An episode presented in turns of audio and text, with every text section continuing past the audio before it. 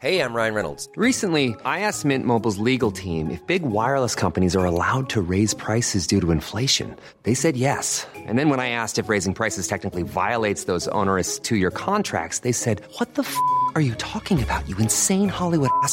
So to recap, we're cutting the price of Mint Unlimited from $30 a month to just $15 a month. Give it a try at mintmobile.com slash switch. $45 upfront for three months plus taxes and fees. Promo rate for new customers for limited time. Unlimited more than 40 gigabytes per month. Slows. Full terms at mintmobile.com.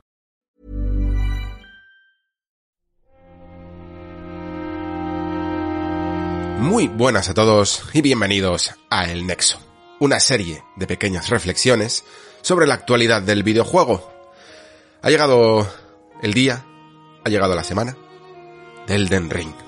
Pero aunque ha llegado el juego y he podido jugarlo, no he podido terminarlo. Y no, no se trata de una cuestión de dificultad en, en sí, sino de tiempo y de duración, ¿vale? Esto va a ser uno de los temas de este podcast también, porque quizá es hasta el, el más inesperado. O sea, todos sabíamos que en el fondo el Den Ring, simplemente por el concepto de mundo abierto, ya tenía que ser un poquito más largo, pero lo que ha pasado aquí no nos lo veíamos venir, chicos. Esto ha sido demencial, ¿eh? Demencial. Pero estamos en la introducción. Así que simplemente relajaos, disfrutad y dejadme que os cuente un poquito cuál es el plan de ruta, porque esto ha, ha, descuajeringado todos los posibles planes que podía yo llegar a tener con esto, ¿vale? Va a haber mucho el Ring. Esto es así. Esto es un podcast que se llama El Nexo por una razón y espero que muchos de vosotros lo agradezcáis. Lo que pasa es que va a tener que estar igual de fragmentado el podcast que el propio círculo de Elder. Y así vamos a tener que tirar del, por el momento. Eh, mi idea, un poco lo que me da la cabeza ahora mismo para pensar, es ir haciéndolo por partes, ¿vale? Tampoco es algo nuevo. Ya con Sekiro incluso hice yo una reflexión eh, aunque eso sí, con el juego terminado, y luego pudimos entrar en profundidad, si lo recordáis, con Adrián. En Demon Souls sí que como es un juego que ya estaba muy trillado y, y, lo pude volver a terminar también para con el remake, pues lo pude embolsar todo en un programa que duró un montón, pero que se hizo las cosas pues como me habrían gustado que en el fondo salieran con el Den Ring, pero es que es imposible, es que es absolutamente inabarcable ni siquiera para las cotas de ambición a veces desmedidas de este propio podcast en el que a veces me tiro eh, horas y horas con un solo juego. Así que, ¿qué vamos a hacer? Bueno, pues el, el programa que vais a escuchar ahora es, digámoslo así, una especie de reflexión en progreso, una forma de, de hablar del juego con 70 horas a las espaldas, que se dice, se dice pronto, pero han sido, han sido 70 horas de mucha, mucha, mucha intensidad y que aún así yo creo que más o menos estoy un poco casi en la media, a lo mejor tiro incluso a ser un jugador relativamente lento porque sobre todo en estos juegos pues me paro mucho a mirar todo, me hago muchísima gestión de, inventario y tal, pero en general por lo que yo estoy viendo con compañeros y eso, salvo el amigo Carlos, luego hablaré de él porque creo que se merece un especial, eh, que, es alucinante que en el mismo tiempo se haya podido terminar el, el juego, no es sorprendente, es que él realmente eh, juega, es muy habilidoso, juega muy bien y, y es increíble, va, va como un rayo. Generalmente yo creo que esto es la experiencia que va a tener mucha gente si quiere mmm, completar y descubrir todo lo que hay que, que ya, ya hablaremos, ¿eh? ya hablaremos de esto. En fin, que la hoja de ruta se marca así. Lo que vais a escuchar ahora es una reflexión inicial que aún así creo que va a ser muy, muy, muy, muy, muy profunda, ¿vale? Eh, la tengo bastante trabajada. Creo que ya hay cosas que más o menos mucho tendría que cambiar el juego y, aún así creo que va a haber sorpresas, pero mucho tendría que cambiar para que esto se alterase y por lo tanto son impresiones prácticamente finales que vais a tener muchos de vosotros durante unos cuantos meses. Tened en cuenta que yo he jugado más de una jornada de trabajo al día. O sea, el ritmo al que vais a llevar vosotros también probablemente sea menor y, estas impresiones creo que os van a acompañar durante mucho tiempo. Y las voy a hacer yo en solitario porque mmm, así se ha dado. Eh, no creo que haya mucha gente a la que pueda acudir para que me eche un cable que, que tenga tantas horas de juego de, por el momento, pero sí que vamos a tener invitados. ¿eh?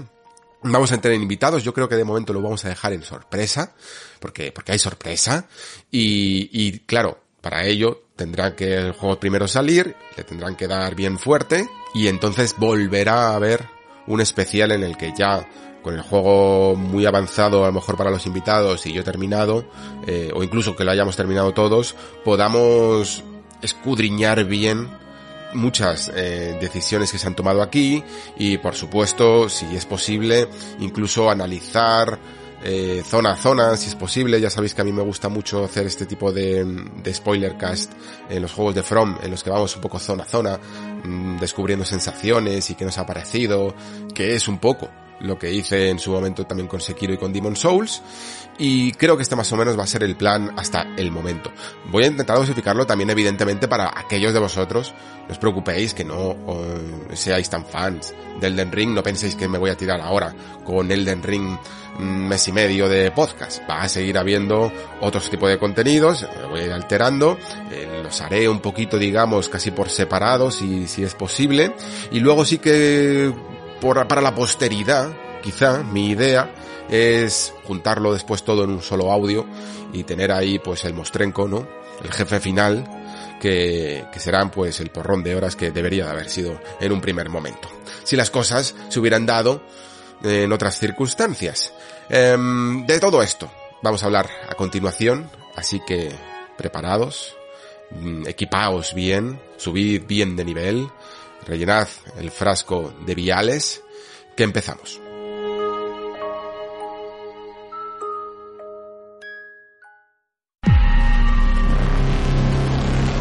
Se acabó la espera. La segunda temporada de Race by Wolves ya se encuentra disponible en exclusiva en HBO Max.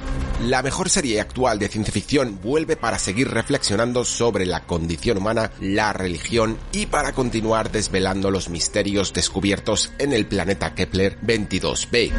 Esta serie es uno de los proyectos más únicos de Ridley Scott en su carrera como director. Para los que no conozcáis Race by Wolves, se trata de una serie creada por el guionista Aaron Escritor también de la película Prisioneros, y que con su primer capítulo demostró su increíble ambición convirtiéndose en un clásico de la ciencia ficción. Si no has visto todavía la primera temporada de Race by Wolves, ya estás tardando porque reconocerás muchos conceptos abordados en el género en películas como Dune, The Matrix, Blade Runner e incluso algunos elementos de Solaris, combinándolos además con ciertos toques de terror en un cóctel único. Ya lo sabes, segunda temporada de Race by Wolves ya disponible en exclusiva solo en HBO Max.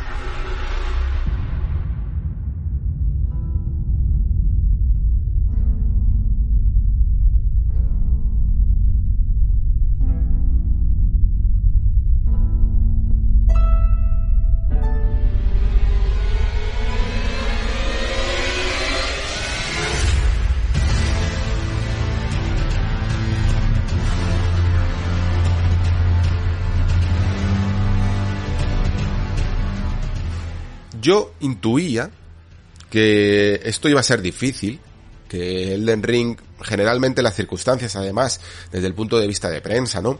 Que se suelen dar en estos juegos, suelen tener calendarios apretados, eh, esto suele, suele pasar casi siempre, hay límites y fechas de embargo que a veces son muy duras, y en general ha habido momentos de gran intensidad, a la hora de jugar cuando tienes que salir para un embargo o cuando quieres salir, no tienes por qué hacerlo. Nosotros, por ejemplo, en 3D Juegos ya habéis visto un poco cuál ha sido nuestro enfoque. Eh, ¿Por qué hemos elegido este enfoque? Pues porque creo que de cierta manera me costaba, aunque, aunque el juego yo creo que es muy fácil eh, darle perfectamente ya directa el sello de recomendado, ¿no?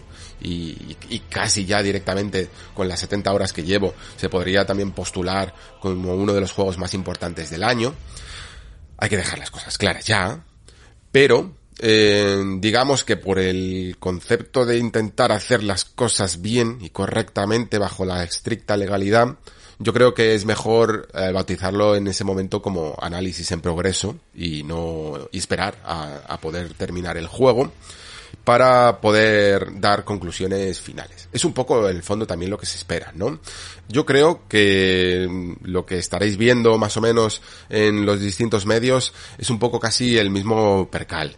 Muy poca gente habrá podido llegar a terminar el juego. Y si, y, y, sobre todo, yo creo que si alguien ha conseguido acabarlo, más allá de nuevo, dejadme, dejadme que ponga un gran paréntesis aquí al amigo Carlos de Vandal, que de verdad eh, es un fiera y, y es alucinante cómo juega eh, todo de habilidoso y de rápido. Mm, si alguien se lo ha acabado por ahí, que yo no conozca, muy probablemente a lo mejor lo ha hecho yendo muy a saco, ¿eh? a, la, a la campaña principal.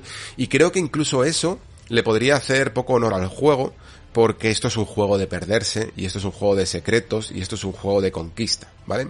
Eh, Elden Ring es mucho, mucho más grande de lo que pensábamos. A la velocidad más que a la velocidad, al tiempo que le he dedicado, ¿no? Con estas 70 horas. Si realmente eh, hubiera sido el típico título de From, aunque hayamos tenido menos tiempo, porque hemos tenido menos tiempo que normalmente con estos juegos, al final lo hubiera vencido. ¿Vale? O lo hubiera conseguido porque, yo que sé, la típica partida que se dice de un Dark Souls, eh, sobre todo de Dark Souls, por ejemplo, que te puede llegar a durar unas 40 horas si quieres hacerlo un poquito más con los jefes opcionales entre 40 y 45 horas, pues imaginaos que, que perfectamente habría podido terminarlo ya. Sin embargo, esto no es un Dark Souls y no solo en duración, aunque sí que herede muchas cosas, sobre todo de Dark Souls 3, ¿no? Pero de nuevo nos volvemos a encontrar ante una de esas circunstancias en las que un juego parece que utiliza bien esa base que ya tiene de la experiencia pasada para crear otra cosa distinta. Un poco ya lo vimos incluso, yo creo, en Horizon Forbidden West saliéndose de, de algunos patrones del mundo abierto para mejorarlo y darle ese diseño más artesanal. En el caso del Elden Ring ya no solo es el diseño artesanal, sino que es la expansión, ¿no? A lo que es un mundo abierto. Pero ¿qué mundo abierto? No adelanto acontecimientos. Quiero, quiero primero matizar todo esto de los temas de lanzamiento de, del juego, del embargo y sobre todo esa idea de que no estáis preparados. Hay mucho hype con Elden Ring, hay mucho... Había muchas esperanzas y muchas expectativas, evidentemente, sobre el juego. Yo creo que más o menos las cumple prácticamente todas, pero eh, creo que nos ha pillado muy a pie cambiado, muy, muy a pie cambiado lo que ha hecho From aquí.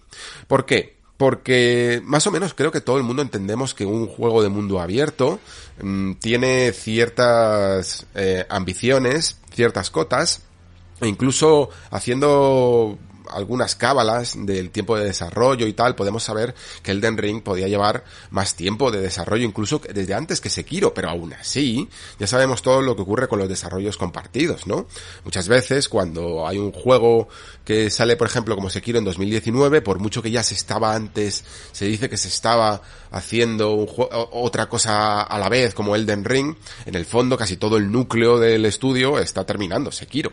Eh, eso sería lo normal que ocurriría en todos los estudios, ¿no?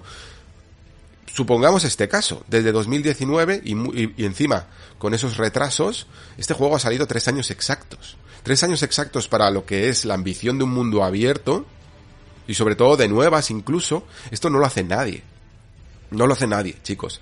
Hasta Horizon, eh, pensad simplemente lo que tardó desde, desde el primer juego, cinco años. Eh, lo que tarda un Zelda Breath of the Wild. Eh, casi todos estos juegos suelen tener cinco años de, de desarrollo. Yo no digo que Elden Ring no los tenga, pero habiendo metido un juego de por medio, a mí lo que me, cuesta, me cabe, no me cabe en la cabeza es cómo este juego no se ha desequilibrado y, y roto por todos lados. Y sin embargo está perfecto. Pero perfectísimo, ¿eh? en, en, todo. En, en, equilibrio, en contenido. En el contenido es que, es, es que, buf, buf, buf, buf, buf. Uf, uf, uf. De verdad, chicos. Esto, esto va a ser duro, ¿eh? De, de desgranar bien y sobre todo sin, sin especificar demasiado.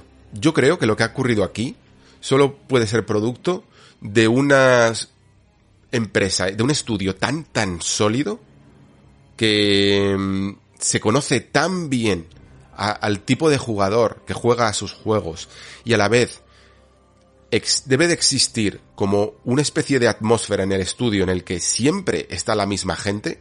Pensad esto en lo que ocurre en los estudios occidentales.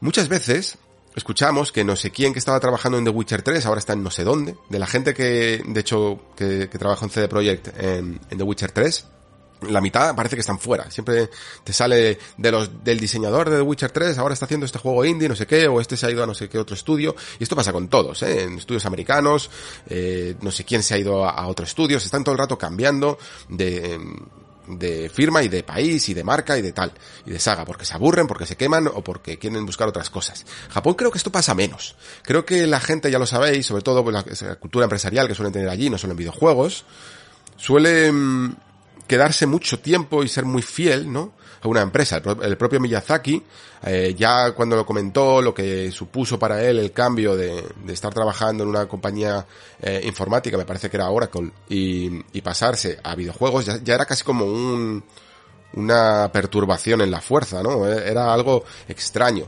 Normalmente le dedicas toda tu lealtad durante toda tu vida a una compañía. Y sin embargo después también cuando fue a From, lo que hizo fue escarbar bien en ese legado, ¿no? Casi como eh, sintiéndose mal por no haber estado allí desde el principio.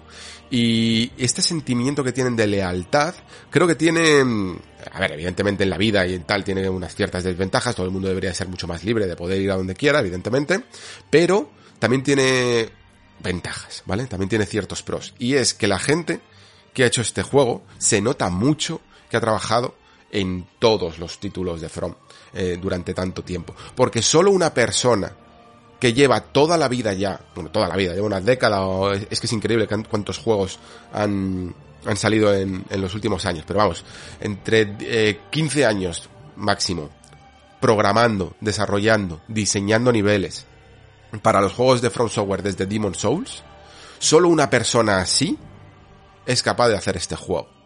Se, se nota, se nota porque en cada secreto, en cada girito de cámara que te oculta algo, en cada eh, forma de establecer una quest, en cada nuevo diseño de nivel que tiene en cuenta ciertas cosas, en cada homenaje que hay y referencias directas a otros juegos. En todo eso, lo que tú notas es una cantidad de experiencia acumulada brutal, brutal. Aquí no hay iteración ninguna, aquí no se ha probado nada. Aquí no se ha probado a ver si funciona algo o no. Aquí se ha ido con las cosas sobre el papel bien hechas, bien planeadas, bien estructuradas y que solo podían ir a mejor. Esto es un poco como cuando hablábamos, por ejemplo, de Super Mario Galaxy.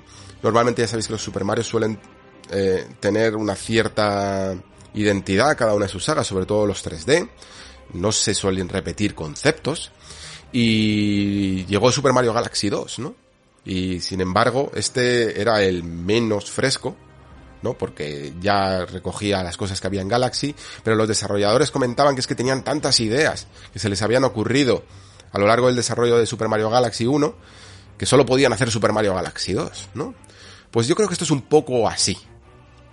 Ellos solo, solo una persona que ha trabajado tanto tiempo en un concepto es capaz de hacer este juego, ¿no? No se podría haber hecho de otra manera. Y creo que parece una tontería, pero es súper, súper, súper importante el darse cuenta de cómo esa filosofía de estudio, de cómo esa metodología de trabajo hace juegos mejores, hace juegos incluso más rápido de lo que, de lo que suelen ser los, los desarrollos caóticos en los que no todo el mundo parece que tiene la visión muy clara de hacia dónde hay que ir. Si algo tiene From, y si algo tiene Miyazaki, es visión. Tenían clarísimo lo que querían hacer. Y a veces, cuando juegas a Alden Ring, tienes la sensación de, por un lado, de que así debería de ser todo cada uno en su justa medida, evidentemente, no es que tuvieran que ser todos la fórmula de, de From, me refiero a que todo mundo abierto debería de estar así de construido, milimétricamente pensado y diseñado para que todo mole. ¿Vale? Eso, esto creo que es algo que cuando después, poco a poco, ya, ya lo comentaba incluso con Horizon, ¿no? Que os decía, joder, cómo se nota por fin que estamos llegando a esta era en la que los mundos abiertos dejan de ser sencillamente un, una manera de estructurar una misión principal, algunas importantes secundarias y todo lo demás es rellenar un espacio demasiado grande, ¿no? Porque está de moda. Por fin ha dejado simplemente de ser una moda y se está utilizando ese espacio para contar algo y para crear una experiencia. Y lo que hace el Den Ring es precisamente eso. Nosotros pensábamos que, bueno, que es que esto iba a ser un juego que en el fondo podía llegar a ser eh, las mazmorras principales, ¿no? Como se habían anunciado, esas seis Legacy Dungeons, que se llamaban precisamente mazmorras, eh, bueno, no, no es la, traducción realmente mazmorras antiguas, porque no es que sean delegado, pero sí es una manera de decir que es una fórmula clásica, una fórmula tradicional que tenían los Souls de hacer mazmorras, ¿no? Anor Londo es una mazmorra, en el fondo, lo que pasa es que no lo parece pero lo es. Es un diseño en sí mismo, ¿no? Que funcione y después que, que confluye con otras mazmorras, ¿no? A través de, de ciertas entradas y salidas. Pues estas iban a ser las principales y luego tendríamos mundo abierto. Y por el camino, pues íbamos a encontrar alguna que otra eh, cueva, alguna que otra mina, y a lo mejor sí, a lo mejor en algún momento pues tendríamos una mazmorrilla que podía llegar a ser un poquito más grande, más trabajada que lo que habíamos visto, por ejemplo, en esas cuevas que eran más pequeñas, más herederas, yo diría, de esas criptas que tenía Bloodborne y poco más. Pero no, amigos. Es que la cantidad de contenido que tiene abruma a un nivel que cuando empiezas a ser consciente, abruma cuando empiezas a ser consciente. Porque este juego tiene ciertas etapas de, de, ser. De hecho, esto que tanto hemos hablado sobre perderse, la sensación un poco casi celdera, ¿no? De, oh, a dónde me lleva mi camino y todo esto. Esta sensación evoluciona muchísimo a lo largo de todo el juego. Al principio es un poco así, ¿no? Tú tienes la... No, no sabes jugar el Den Ring más allá de que sí que sabes moverte porque, porque tiene una estructura y un esquema de control muy muy parecido a Dark Souls 3. Vale, hasta ahí todo claro. Tendrás un periodo de adaptación con el caballo, tendrás un eh, periodo de adaptación con el mundo abierto, incluso aunque hayas jugado muchos mundos abiertos, cada uno ya sabéis que tiene su propio espíritu, su propia personalidad y merece ser la, eh, explorado de maneras distintas, ¿no? Pues este también tiene su forma de, ser explorado. Y sí, tiene mucho que ver con eso que hablábamos de, wow, eh, hay ahí una isla, ¿no? A ver cómo llego. Y, y simplemente vagabundear sin hacer mucho caso a esas sutiles indicaciones que parecen decirte una dirección, ¿no? Intentando evitar por todos los medios la aplicación de puntos de guía muy claros, pero está claro que el juego quiere que te muevas por la curiosidad. Y aquí ocurren dos factores y cada uno de ellos podría tirarme 20 minutos hablando de ellos. Primer factor, la curiosidad, ¿no? Que digo, la curiosidad es la razón por la que yo no he terminado este juego.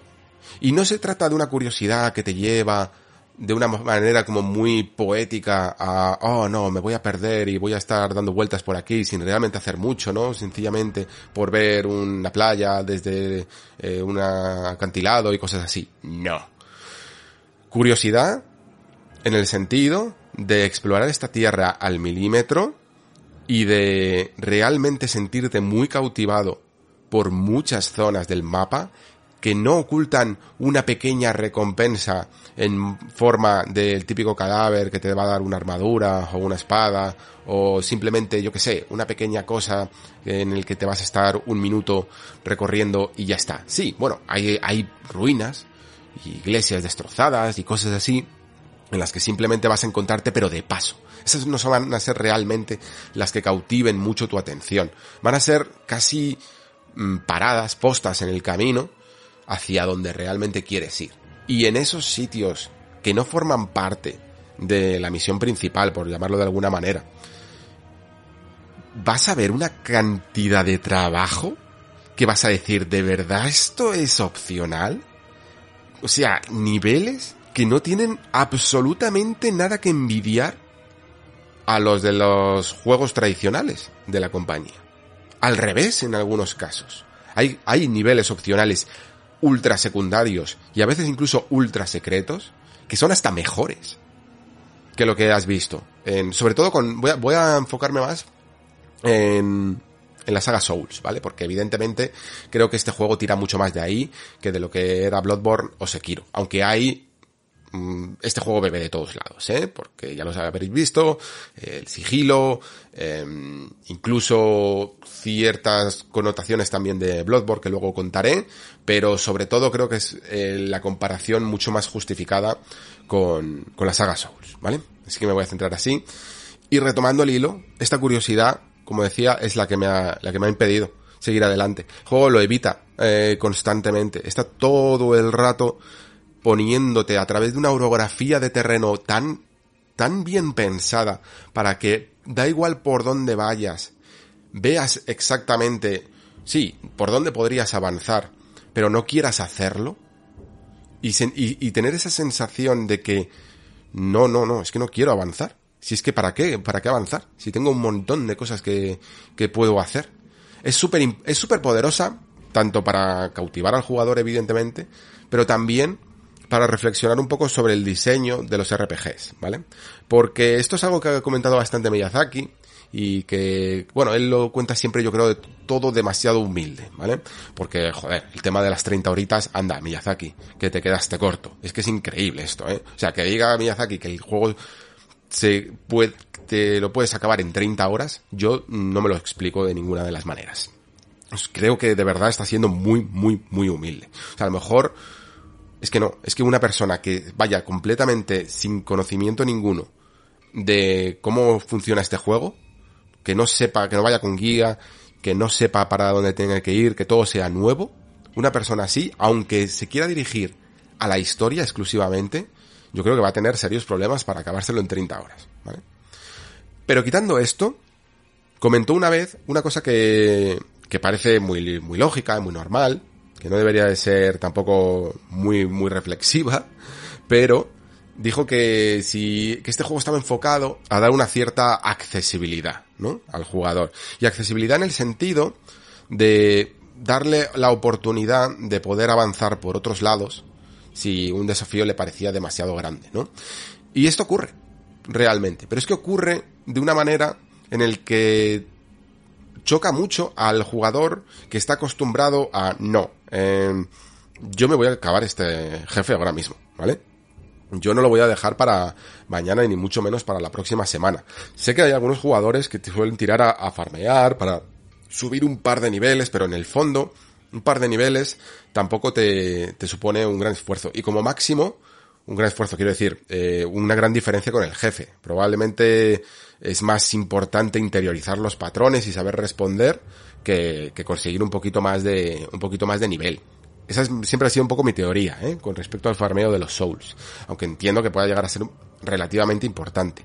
Sí que es verdad que normalmente eh, podemos llegar a tener una especie de bifurcación en la linealidad, entre comillas, de los, de los souls, en el que te puedes llegar a hacer casi toda una zona antes que otra y por lo tanto pues vas avanzando por otro lado y tal. Pero es que aquí los frentes abiertos que tienes son tantos que creo que se hace bien en no, en obcecarse, ¿no? Si, si un jefe lo ves de verdad difícil, creo que es probable que es que realmente sea muy difícil y lo mejor es que vayas más adelante. No hay problema. El juego tiene un sistema en el que te puedes mover muy rápido por mediante no solo mediante nuestra montura, sino mediante viajes rápidos que están completamente justificados para que puedas ir a cualquier lado en, en un instante y puedas seguir explorando y subiendo de nivel. Porque aquí creo que el subir de nivel sí que realmente se nota una, una mejora sustancial. Ya sabéis que en general los Souls, aunque son, como decía antes, ¿no? Juegos que, que sí, que, puede haber diferencias entre niveles, habréis visto mucha gente pasándoselo mm, desnudo con nivel 1 y un garrote. ¿Vale? Porque es, ¿Por qué? Porque al final influye mucha habilidad. Aquí influye igual mucha habilidad, pero el volumen de diferencia de niveles es más abultado. Hay, no sé, puedes terminar, el, puede, puede que terminemos el juego con 150 o 170 de nivel. Bueno, 150 yo diría, más o menos. Es perfectamente posible terminar con esos niveles, que yo creo que llegan a más de lo que era Dark Souls 2, que creo que era el juego en el que más se subía de nivel. Así que es muy importante, y esto está evidentemente pensado así, porque no existe un camino establecido, ni existen dos caminos establecidos, ni existen tres caminos establecidos. Existe el mundo. Y tú decides por dónde vas, a cuándo vas y cuándo te manejas. Sí que esto genera una circunstancia que yo os diría que tuvierais un poquito más de precaución, porque si bien es cierto que Miyazaki decía que, bueno, id a donde queráis, organizaos la partida como queráis, le veo eso que le ocurre a muchos juegos de rol de mundo abierto, ¿no? Sobre todo eh, el que más intentaba luchar contra esto siempre ha sido Elder Scrolls, a través del autonivelado, ¿no? Que es el concepto de ir a ciertas zonas que son muy difíciles o ir a ciertas zonas que pueden llegar a ser muy fáciles, ¿no? En general, con Dark Souls esto también ocurría, ¿no? Si te bajabas después del santuario del enlace de fuego, te bajabas a Nuevo Londo, te bajabas a las catacumbas, pues lo ibas a tener mucho peor, evidentemente, que si te ibas al Burgo de los No Muertos. Hasta ahí todo claro, evidentemente. Pero era difícil que te encontraras, a no ser que te hubieras saltado una zona por eh, muy obvia, era difícil que te encontraras un momento en el que tú ibas tirando por un lado y luego llegaras a, un, a un área que era tremendamente fácil, ¿no? Y sin embargo aquí esto puede pasar. Como el mundo abierto se va expandiendo y expandiendo y expandiendo, las decisiones que tienes que tomar sobre qué hacer a continuación son cada vez más amplias y más variadas. Y puede que te encuentres en la tesitura de ir a explorar una zona que tú consideras que más o menos es asequible, que puede llegar a ser un poco dura, pero más o menos puedes solventarla, y después dices, venga, cuando la termine, me voy a la otra, te vas a la otra y es casi demasiado fácil, ¿vale? Mirad bien esto, porque es una lástima recorrer una zona cuando es eh, realmente fácil. Y, y, esto creo que es un problema que en general siempre han tenido todos los juegos de rol. La solución, como decía, que tenía eh, Bethesda con Elder Scrolls y su, creo que con, con Fallout también hacía exactamente lo mismo, es el autonivelado, ¿no? El hecho de que todos los enemigos suben a la vez que tú. Y esto es una decisión también que tiene sus desventajas, y yo de hecho prefiero casi que no las haya, ¿no? Que, sea el juego el que me marque cuál es la zona. Pero tiene, puedes correr este riesgo. Mi consejo para vosotros, no es spoiler ni nada, es sencillamente que os fijéis bien en cuántas almas barra runas y da cada enemigo y cuánto, por ejemplo, los materiales que solemos usar para mejorar las armas y tal, aquí están muy fácil de identificar porque tienen simplemente un número, 1, 2, 3, 4, 5, 6, cuanto más número son más, eh, más difíciles de conseguir, más especiales. Y os fijéis bien en qué zona está dando cada uno de estos materiales para que encontréis el orden, digamos entre comillas, correcto, aunque no haya un orden del todo correcto, pero encontréis más o menos un orden en el que podáis ir subiendo de una manera más homogénea, ¿vale? En vez de asaltos. Es que esto me ha pasado a mí con una zona y para mí ha sido una pena, ¿eh? porque mm, aunque no era muy grande esa zona, pero realmente ha sido un paseo después cuando, cuando luego fui para allá y habría preferido que alguien me, me alertara. En fin, que la curiosidad eh, marca la pauta y el juego se niega de verdad a que, a que sigáis para adelante. No vais a querer. Yo personalmente no lo, no lo he conseguido, yo al menos hasta donde he llegado no me he cansado de hacer contenido secundario porque es por la sencilla razón de que me cuesta mucho llamarlo contenido secundario. Como máximo, como máximo, sí que puedo terminar ya eh, un poquito más fatigado después de 70 horas, ¿eh? de buscar todas, todas las catacumbas que, que son un poquito más eh, similares, ¿no? Pero aún así se llevan bastante bien porque aparte de la recompensa y de tener algún boss y todo esto, en general empiezan a tener, eh, creo, creo que, mm, que From aquí, sobre todo, lo que sabe hacer es detectar el, el ritmo, el ritmo del propio juego. Y dice, vale, la gente a lo mejor hasta a este punto ya se empieza a cansar un poquito de las catacumbas, de que más o menos es el diseño más similar y tal. ¿Qué vamos a hacer? Vamos a empezar a jugar con mecánicas dentro de las catacumbas. Entonces a lo mejor te encuentras una catacumba en la que la mecánica es las trampas. O otra en la que la mecánica es Em, los muros ilusorios. U otra en la que la mecánica es mm, jugar con secretos que no están tan a la vista. ¿Vale? O incluso con... Es que, no sé, he visto de todo. He visto de todos. Y entonces te vuelve a dar ganas de meterte en las catacumbas. Y eso sería el contenido como más esporádico que he podido llegar a encontrar dentro de las mazmorras del juego, ¿vale? Este ritmo que tiene mm, Elden Ring es, creo, la clave de que muy probablemente estéis escuchando y leyendo y viendo a gente muy entusiasmada con el juego. ¿Por qué? Porque antes hablaba de que esa sensación de perderse, ya estamos ahora en el punto 2, esa sensación de perderse que era muy poderosa, creo que no es algo que acompañe durante todo el juego. Y no lo hace porque todo el mundo nos hacemos expertos en algo, ¿no? Eh, a mí esto me ha pasado con, hasta con Zelda Breath of the Wild, ¿no? Llega un punto en el que dices, ah, vale, ya está ahí el laberinto, ah, vale, ya está aquí el, eh, esto, esto que ya reconozco, ¿no? Ya sé que aquí hay un santuario, ya sé que aquí hay no sé qué, y ya voy sorprendiéndome menos porque es normal, ¿no? Tú al principio cuando sales a la meseta de Breath of the Wild, por ejemplo, siempre ocurre lo mismo. Y, aquí en Elden Ring también pasa. Estás todo el rato preguntándote, ¿qué es eso? ¿Qué es eso? ¿Qué es eso? Te subes a cualquier sitio y te pones a ver cosas y dices, ¡hala! ¿Qué hay ahí? ¿Pero qué es eso de ahí? Que parece tan raro, ¿no? Todo te llama tu atención y quieres ir a ver em, qué está pasando. Pero esta sensación no se puede sostener durante toda la aventura.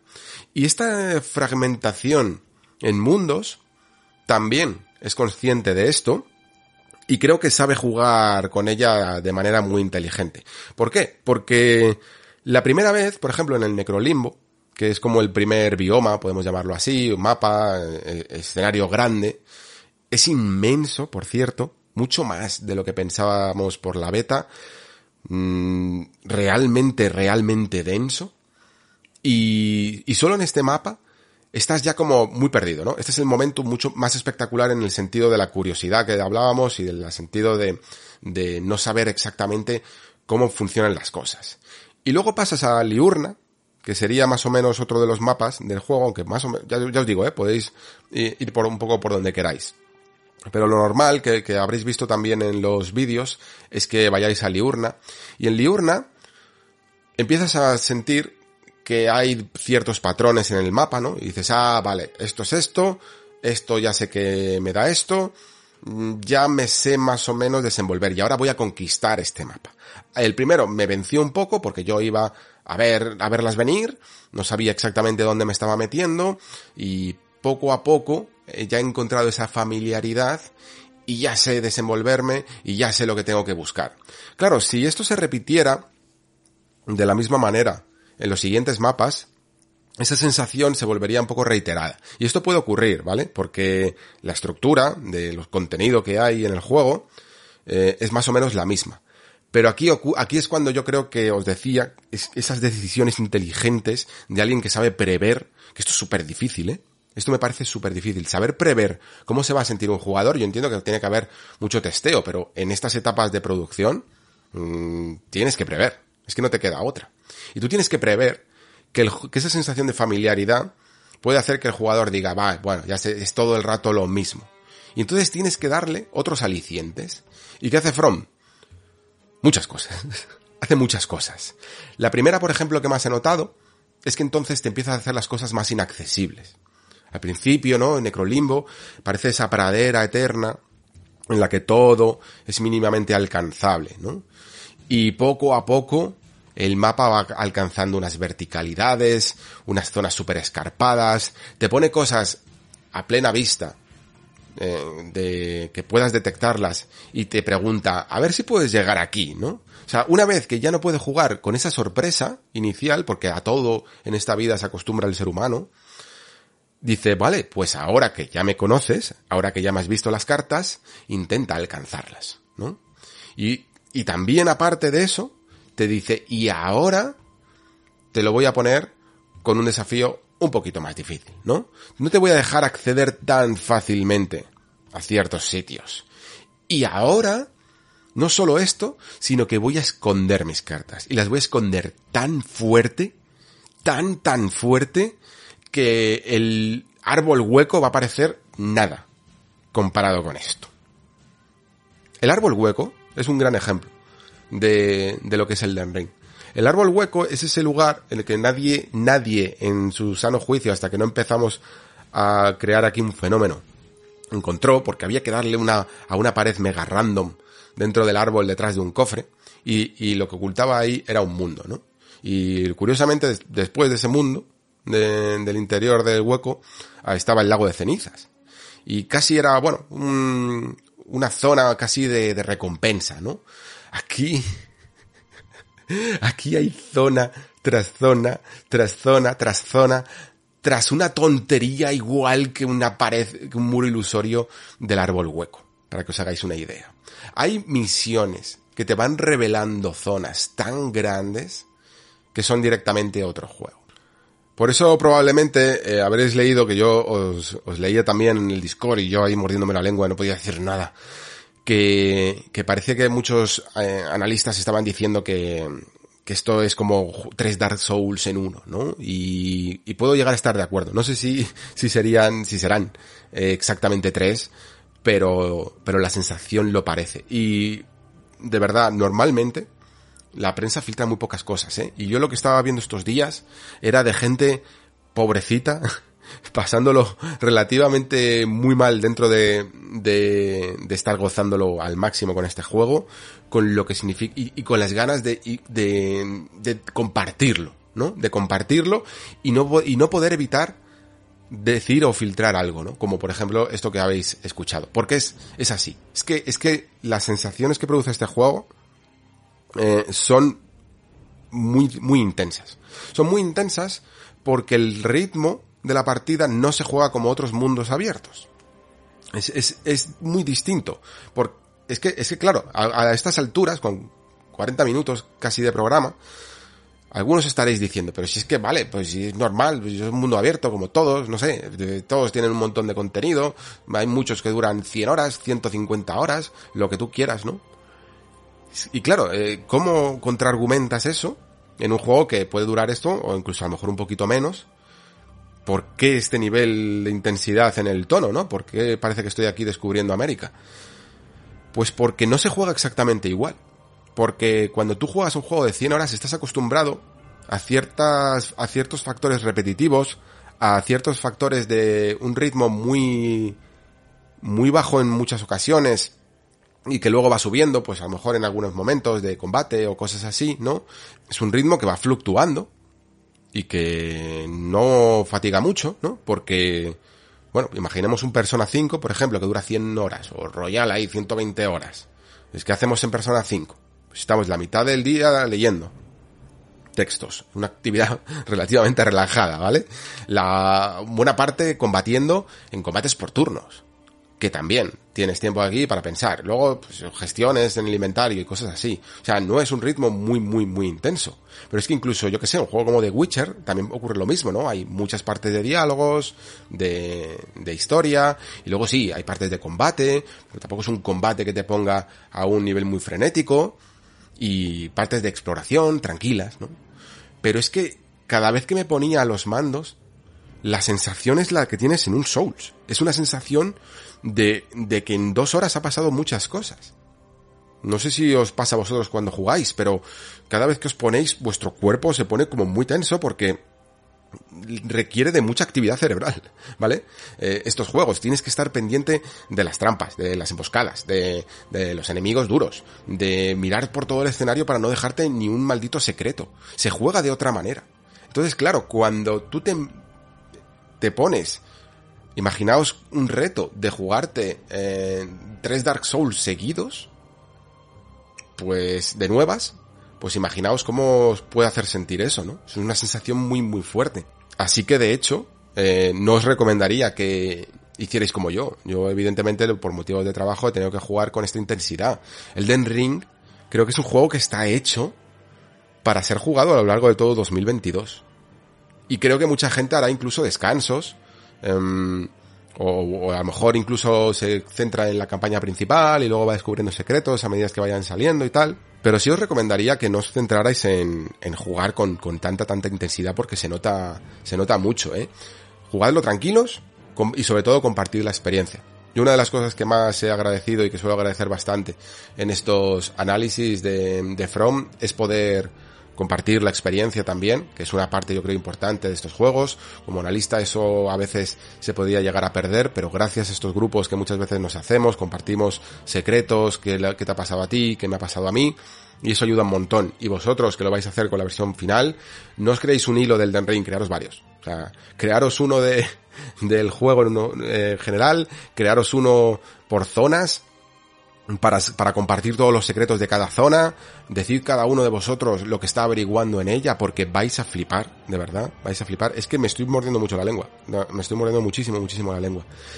Y crearos hasta uno de apoyo, yo que sé, porque, porque es que de verdad que no es fácil, el juego no es fácil. Creía Quizá por el tema de la accesibilidad, que Miyazaki de nuevo estaba siendo un pelín modesto y, sí que en esta vez, como no había tenido muchos remilgos en decir que Sekiro era un juego muy difícil, que había sido el juego más difícil que había hecho, pensaba que Elden Ring, para una persona experimentada además en, en la saga Souls, pues sería un poco más asumible, quizá a lo mejor como Dark Souls 3 o como Bloodborne, que, que ya más o menos ibas... Bueno, Bloodborne tenía sus propias características que lo hacían al principio tener que reaprender, pero Dark Souls 3 más o menos, más o menos, quitando ciertos jefes y luego los DLCs, al principio a mí me pareció un poquito más asequible. Elden Ring me han matado muchísimo, ¿eh? Me han matado una barbaridad, sobre todo en, en la parte de exploración. Creo que Elden Ring, de hecho, es un juego mucho más centrado en el carácter exploratorio. Si, si eres más de jefes, lo vas a disfrutar mucho. Pero creo que sobre todo por la cantidad de horas, por la cantidad de contenido, esto es un juego dedicado a esa gente que prefiere, que prefiere exploración. Y hago esta distinción porque, joder, es que, es que, claro, ya la comunidad de los Souls es algo muy grande y que tiene muchas especializaciones y mucha gente que le gusta más unas cosas que otras, ¿no? Cuando todo esto era campo, cuando solo había Demon Souls, Dark Souls 1, pues como máximo podías decir eh, qué te gustaba más, el Demons o Dark. Pero la fórmula más o menos era la misma y a todos nos gustaba, ¿no? Luego fueron saliendo variantes, ¿no? Salió Bloodborne y salió Sekiro y ya empezamos a notar que había gente que le gustaba más pues la agilidad, la esquiva de ese Bloodborne, o la gente que le gustaba ese desafío, esa concentración extrema que, que es Sekiro, y gente que le gustaba más el aspecto RPG de Dark Souls, ¿no? Y aquí creo que va a suceder un poco lo mismo, porque incluso dentro de Dark Souls hay fans que prefieren los que lo que le gusta realmente y lo que disfruta es el, la recompensa final de encontrarse a un jefe como Midir, en Dark Souls 3 o como el Rey sin nombre o algo así y, ponerse ahí a, a, sacarlo hasta que consigue esa satisfacción, esa liberación de dopamina que le hace sentir con tanta intensidad estos juegos, pero hay gente que lo que disfruta es más el viaje, ¿no? Que los jefes incluso a lo mejor o porque se le da mal o porque no es lo que más busca, lo que le gusta es la exploración minuciosa de ese nivel tan intrincado que se va retorciendo, que esconde un montón de secretos y que está ahí para que lo... Vamos, para que explores cada rincón. Y yo creo que este juego va más dedicado a ellos. Creo que es un título que busca a ese tipo de jugador. Aún así, luego, luego hablaremos de, de los jefes, pero es que hay, mucho que, hay mucho que desgranar. Sobre todo, como digo, de, de estructura. Esto ya lo sabíamos, le dediqué dos horas de programa a un vídeo de dos minutos y era normal que, que hubiera que hablar mucho de ello. Y esto es uno de los problemas que he tenido yo siempre con muchos mundos abiertos, ¿no? En, en Horizon, de hecho, ya más o menos lo comentaba. Que es que creo que demasiado tiempo ha pasado en el que los juegos de mundo abierto se contentaban con lo que es la capa de mundo abierto y ya, ¿no? Y todos sus eventos, todas sus misiones, sucedían exclusivamente en ella. No había más. Mm, por eso se pusieron tan de moda los campamentos, porque era casi una estructura arquitectónicamente perfecta para no tener que trabajarte más ese diseño de niveles, ¿no?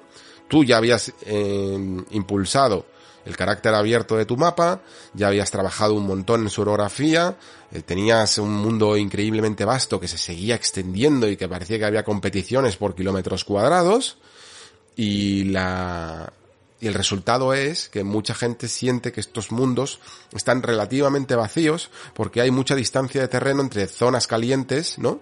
Y, y zonas que hay cero actividad, que sencillamente pues es un bosque y no hay nada, y como máximo se rellena pues de los clásicos recursos que se pueden recoger, un poco de vida salvaje y poco más. Esto es la tónica general de toda la gente que ha hecho mundos abiertos.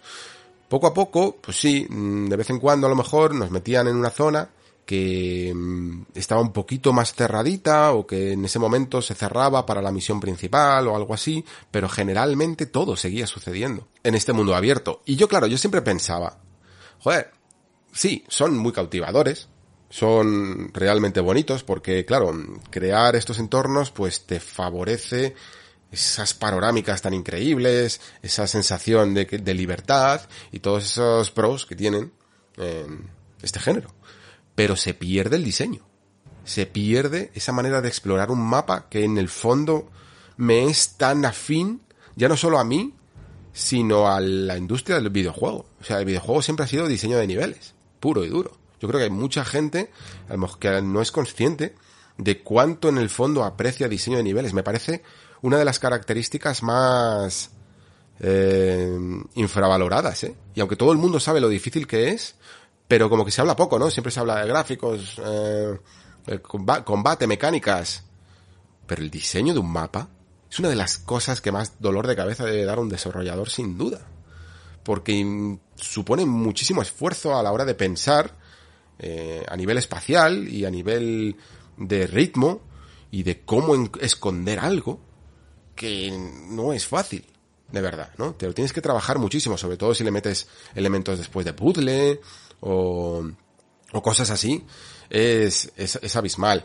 Y, y cuando lo vas multiplicando con las posibilidades, por eso creo que después sí que se aprecia mucho un Dishonor, un juego, un Immersive Sim, ¿no? Porque tiene esa característica, ¿no? De un mapa muy bien diseñado, cerradito, pero bien diseñado. Y sin embargo luego veis que, que, venden muy poco, ¿no? Por, esto mismo que os digo, que no, no, no parece que sea la característica más popular, lo que la gente demande más, aunque yo creo que nos ha acompañado en los videojuegos de toda la vida. Y Dark Souls era diseño de nivel puro y Elden Ring también. Elden Ring sabe perfectamente conjugar el mundo abierto, el diseño de niveles de mundo abierto, ¿vale? En el sentido de que eh, el propio campo abierto se forma de una manera muy particular para saber esconder bien ciertas cosas, pero es que luego aparte vas a llegar a zonas en las que directamente todo se convierte en tu Dark Souls tradicional. Y, y tener esto a la vez es, creo que es por lo que me siento tan extraño esta semana, ¿vale? Es, esa cosa que no es nueva, pero que a la vez sorprende muchísimo. Porque nadie en su sano juicio mm, ha sido capaz de hacer algo así. Es que es así. O sea, decidme un juego de mundo abierto que tenga tres juegos lineales en su interior. No existe. No, sencillamente no existe. No comprendo cómo este juego no se ha retrasado más. Este juego, en otras circunstancias, por eso incidía tanto en la filosofía del estudio y en que esto solo lo podía hacer un estudio experimentado, solo lo puede hacer alguien que domine perfectamente para poder ir a buen ritmo. Y aún así se ha retrasado mucho. Y eso, y, y bueno, con pandemia, ¿eh? Porque a lo mejor sin pandemia encima hubieran tardado mucho menos en hacerlo.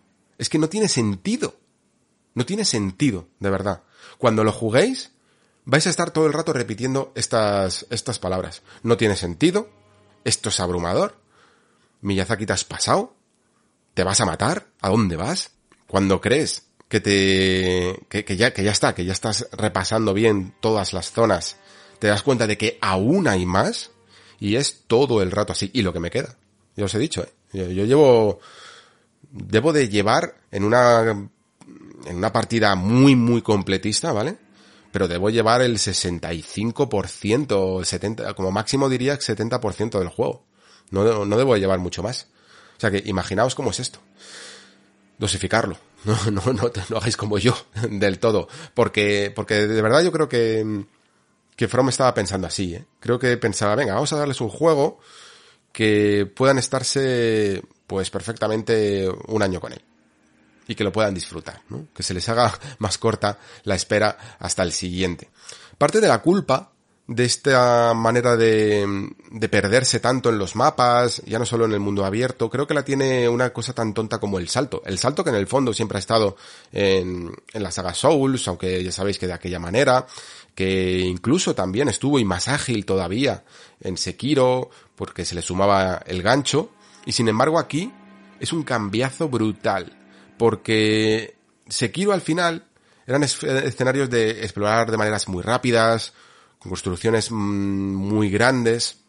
No era tanto de ir al detalle pasillo por pasillo, ¿no? Eh, tenía un ritmo un poquito más acelerado, ¿no? En su concepción. Si quieres un juego que es eh, quizá todo lo contrario, ¿no? A la filosofía Dark Souls de que hablaba antes de explorar el mapa minuciosamente, guardaba muchos secretos, evidentemente, pero no requería de tanta minuciosidad como sí de esos enfrentamientos intensos. Y aquí, imaginaos lo minucioso que es un Dark Souls, con la verticalidad que le puede dar un buen salto. Esos muritos que tanto nos molestaban toda la vida, que por mucho que saltábamos no, no se podían eh, solventar, aquí se solventan. Y eso, claro, Pensadlo, no lo penséis solo como en plan, ah, por fin puedo saltar un, un, pequeño muro. No, pensad lo que supone eso a nivel de diseño, ¿no? Para un desarrollador significa que ahora te puedes caer a cualquier lado y que puedes destrozar el mapa, ¿no? Porque podrías eh, coger un atajo loco que, que te saltara toda la mazmorra. Esto se tiene que tener en cuenta y hace, y se tiene en cuenta, y hace que la exploración de cada mazmorra, tanto principal como secundaria, sea muchísimo, muchísimo más compleja. Yo generalmente no tomo notas en, o sea, para análisis y tal sí, pero me refiero a nivel de jugador, de apuntarme cositas y tal, ni siquiera con los Souls, que sé que mucha gente lo hace, pues se apunta personajes, se apunta quest y se apunta sobre todo caminos, en plan, me he dejado una, una puerta aquí. Yo más o menos me hacía notas mentales, para decir, vale, pues ya sé que más o menos en este camino, eh, aquí había una puerta, por aquí había otro pasillo que me he dejado, y de repente, ah, vale, esta tiene pinta, se nota mucho que está en la puerta del jefe. Vale, perfecto, no hay ningún problema. Ahora vamos para atrás, vamos barriendo, me meto por este pasillo, veo cómo desbloqueo la puerta, está todo perfecto. Ok, venga, ya vamos al jefe. Esto era más o menos lo que yo hacía. Y con unas notas mentales, como digo, de cuatro cosas, me quedaba y mínimamente repasaba bien todo el mapa. Aquí me ha sido imposible. Aquí sé, estoy, estoy, vamos, o sea, con, con todo lo que he explorado, que ha sido mucho, y también con lo que nos hemos ayudado con el grupo y tal, aún así estoy seguro de que me he dejado cosas y no es posible recordar de cabeza todos los caminos que te dejas. No, no es posible, no es posible. Cogeros un cuaderno. Cogeros un cuaderno y apuntaos mmm, personajes, cosas que os dicen de a dónde tenéis que ir, eh, lugares por los que pasáis, porque además es que esto sí que creo que, mmm, que lo tendrían que parchear, bueno, no sé si parchear o, o mejorar en el futuro, que es quizá los... Mmm, dentro de los mapas, por ejemplo, mmm, te va diciendo más o menos eh, lo que has descubierto y tal, pero creo que podía de alguna manera darte herramientas más precisas que simplemente una baliza para poder anotar perfectísimamente qué te has dejado. Porque es que además solo te deja poner cinco puntos en el mapa, que son como unos haces de luz azul que salen, ¿no?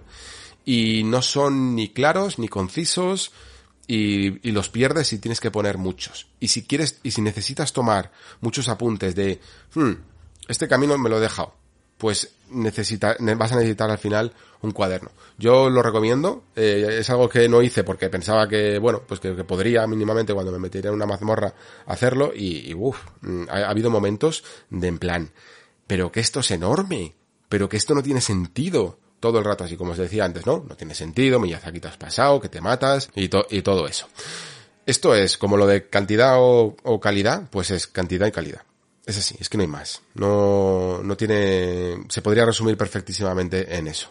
Pensábamos, sabíamos, vamos, yo creo, confiábamos, mejor es la palabra, que, que habría, que habría calidad, más o menos lo habíamos visto en las betas, eh, y en los tráileres, pero no, no sabíamos que había tanto. Mm -mm, mm ni, ni en, es que, es que, es que no me gusta mucho hablar en estos términos de expectativas, pero yo creo que las supera en lo que puedes llegar a esperar que contenga este juego. Otra cosa es lo que tú esperes del juego que pueda llegar a ser y que te guste más o que te guste menos. Eso cada uno lo debe de decidir, ¿no? pero yo creo que, que lo han hecho increíblemente bien. Hay, hay muchísimas cosas que están tan trabajadas como, como las mazmorras principales, y eso que las mazmorras principales son una absoluta demencia. Eh, son así, son así. Lo poco que había visto del castillo este de Velo Tormenta, o sea, es que era, era, era nada, era nada comparado con lo que, con lo que viene a continuación. Es una, es, es una pasada, esa mazmorra es una pasada, chicos. De verdad, vais a flipar. No la, no la apresuréis. Mi consejo es que no la apresuréis.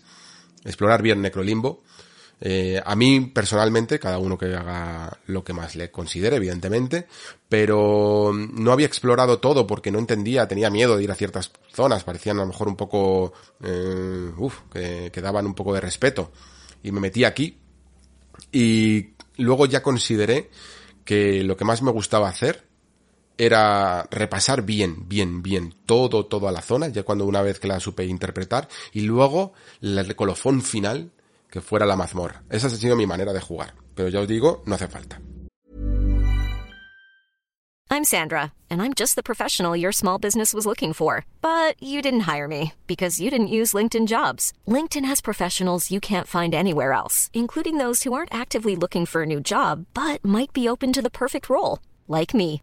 In a given month, over 70% of LinkedIn users don't visit other leading job sites. So if you're not looking on LinkedIn, you'll miss out on great candidates like Sandra. Start hiring professionals like a professional. Post your free job on linkedin.com/people today. There's never been a faster or easier way to start your weight loss journey than with PlushCare. PlushCare accepts most insurance plans and gives you online access to board-certified physicians who can prescribe FDA-approved weight loss medications like Wigovi and Zepbound for those who qualify. Take charge of your health and speak with a board certified physician about a weight loss plan that's right for you. Get started today at plushcare.com slash weight loss. That's plushcare.com slash weight loss. Plushcare.com slash weight loss.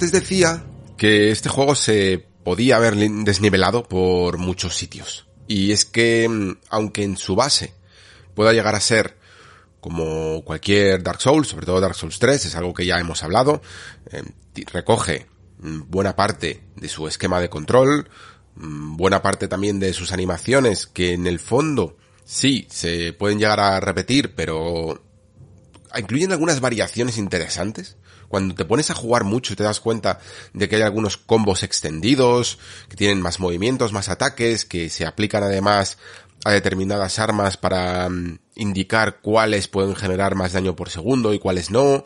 Eh, todo esto se regula muy bien con los nuevos amuletos. Vamos, que en general lo que ha hecho aquí From es em, utilizar esa base, efectivamente, pero retocarla cuando era necesario. No sencillamente han dicho, bueno, pues como ya estaba creada, vamos a seguir con ella. Y, como decía, al ser un poco un conglomerado de tantas y tantas mecánicas, se podía haber desnivelado por muchas partes. Eh, hay clases especializadas, mixtas, eh, a distancia, magia, de incluso muy centradas en objetos. Y es un poco lo que ya teníamos, pero añadiendo mm, más variantes, más extensiones en niveles. Y eso hace al final que las posibilidades sean más únicas y creo que incluso con dándole la oportunidad al jugador de poder eh, llevar varias a la vez. Y con herramientas evidentemente como el sigilo, eh, muchos encantamientos, los recursos de las cenizas, las contraguardias, etc. Entonces, era fácil que cualquiera de estas eh, nuevas mecánicas o añadidas a las anteriores o mmm, aplicadas a, yo que sé, a subir demasiado una estadística o cualquier cosa, pudieran desequilibrar bastante el juego. Y de momento, a no ser que venga alguien ahora y diga, oye, mira, pues se ha descubierto ya en el Den Ring una nueva manera que es que destroza todo. Yo lo he visto todo muy, muy equilibrado. Incluso la magia, que, bueno, mi personaje tiene un poquito, un poquito de magia, pero casi más de apoyo que, que de especialización. No la he visto del todo muy, muy rota. Eh, de hecho, casi me ha parecido más que algunos enemigos mágicos estaban completamente eh, chetados, mucho más que, que lo que podía llegar a estar tu, tu personaje. Lo he visto todo muy nivelado. El sigilo para nada te va a romper la experiencia. Recuerdo que había gente que en Sekiro le parecía que, que el sigilo era como muy fuerte, ¿no? Para, para casi limpiar casi todo el mapa, salvo algunos enemigos que evidentemente estaban hechos para que no le pudieras hacer ningún tipo de sigilo. Pero aquí no, aquí no ocurre, ¿eh? Aquí hay tanta vastedad de terreno, eh, tantos enemigos muchas veces que no vas a poder estar haciendo sigilo todo el rato. Es una manera muchas veces de empezar o de quitarte algún enemigo que te pueda llegar a molestar al grande, cosas así, que una nueva herramienta en el fondo que una manera de jugar eh, por sí sola. Lo que más me ha gustado, quizá más me interesaba era probar estos nuevos movimientos, ¿no? Como decía antes, por ejemplo, con el salto. El salto y el ataque está muy bien, rompe muchas guardias. Sabéis que poco a poco Souls fue, mm, digamos, experimentando con todo esto, este tema de romper las posturas, de, de atacar casi a la velocidad de, y la agresividad de un Bloodborne para stunear a los enemigos. Esto sigue funcionando muy muy bien. He visto combates en los que realmente se nota la agresividad y, la, y el echarle valor a un enemigo que es muy muy duro y que si juegas un poco a la defensiva esperando el fallo, que es un poco casi como se suele jugar en, en un Souls, ¿no? Estás esperando a que suelte el mandoble de turno, falle y castigues un poco ese fallo, pero he visto estrategias con algunos enemigos muy muy complicados que realmente favorecen la, agresividad y pegarle un salto en la cara golpeándole en el casco, por ejemplo.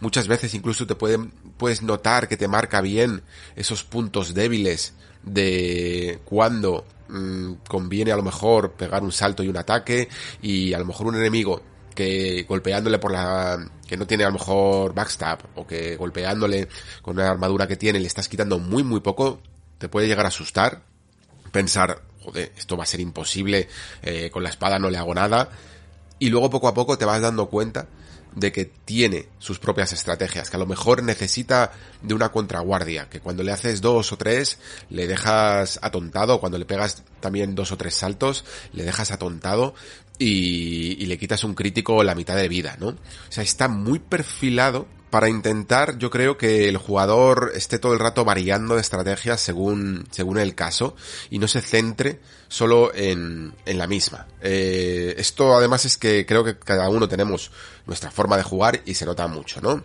Hay un enemigo en concreto que me parece súper, súper duro y, y que es de los normales, que parecía que de verdad habían estudiado mi, mi algoritmo y mi forma de, de intentar atacar y sobre todo de, de, retroceder, que es que soy un poco básico a veces y me pongo nervioso en algunos en algunos enfrentamientos y rápidamente pues me echo para atrás, ¿no? Voltereta, voltereta, curarme.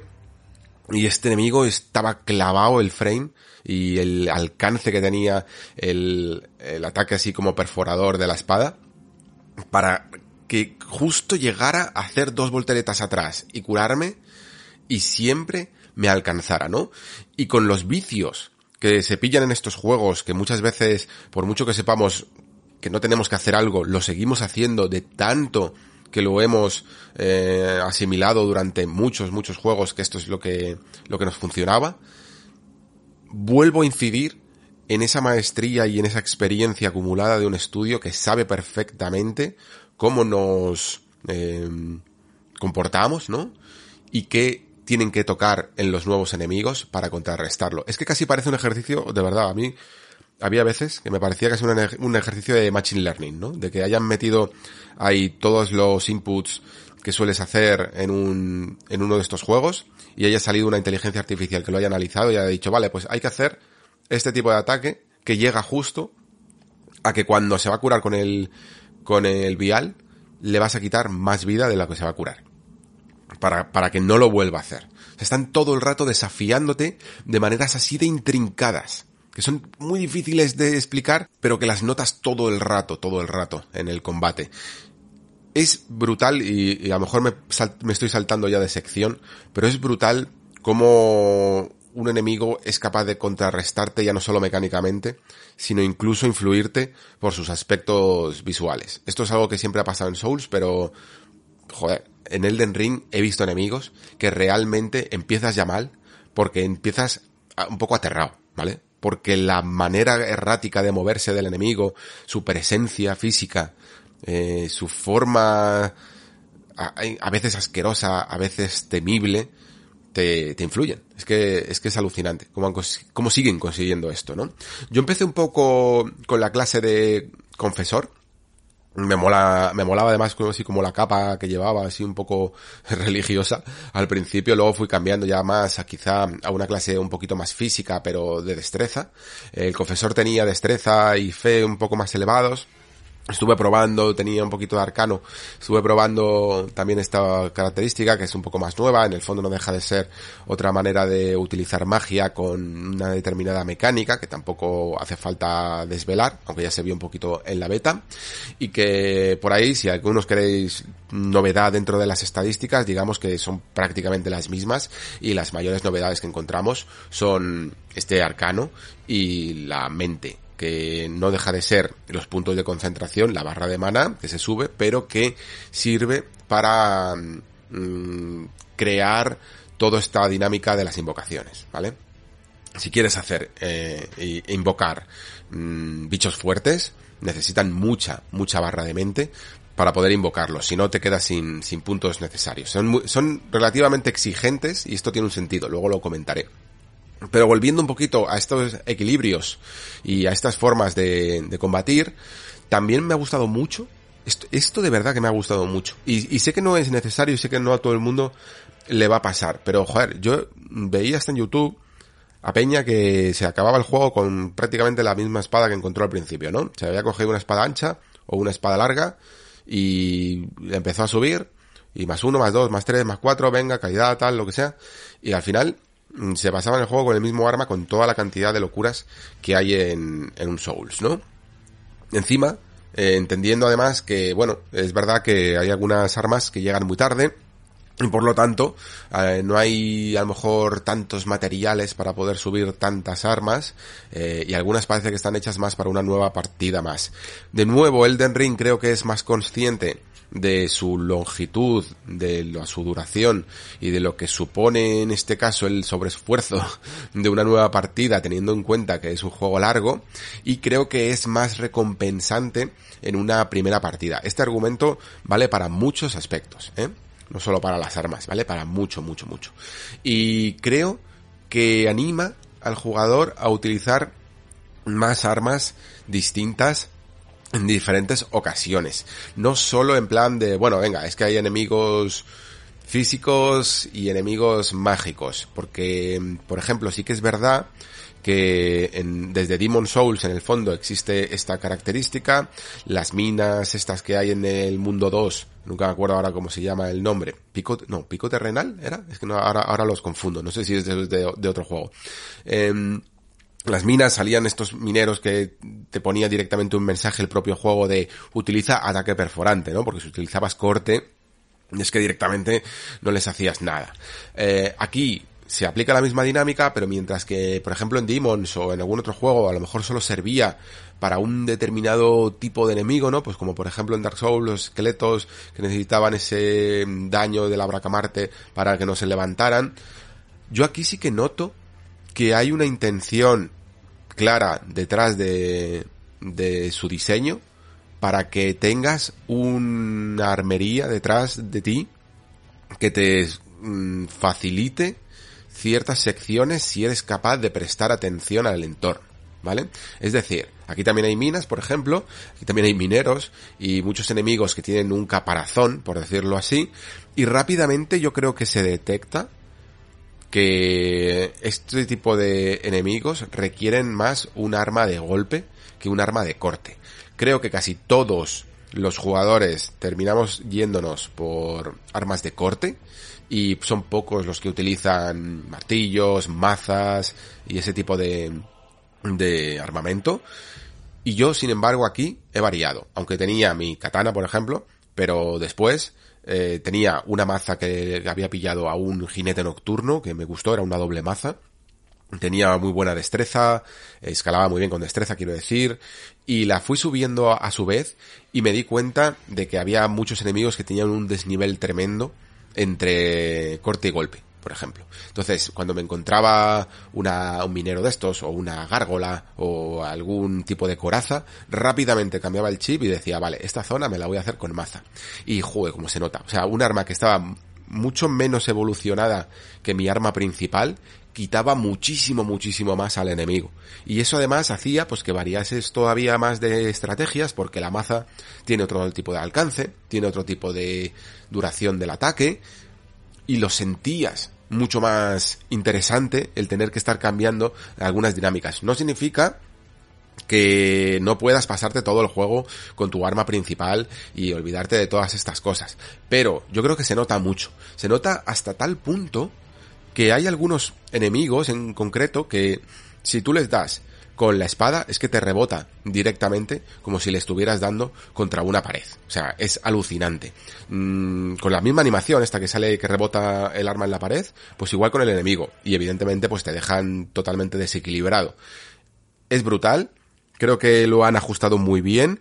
Se, es eso, se recompensa la inteligencia del jugador a la hora de marcarse sus propias estrategias y entender el entorno y entender a los enemigos. Y las cenizas, eh, los contragolpes son, siguen, creo que son más útiles. Bueno, las contragolpes es que son nuevos y sí que son útiles, pero las cenizas no dejan de ser esa característica que ya hablamos de Dark Souls 3, evolucionada de las Weapon Arts y que aquí eh, sigue aplicando efectos a las armas que se utilizan con el L2.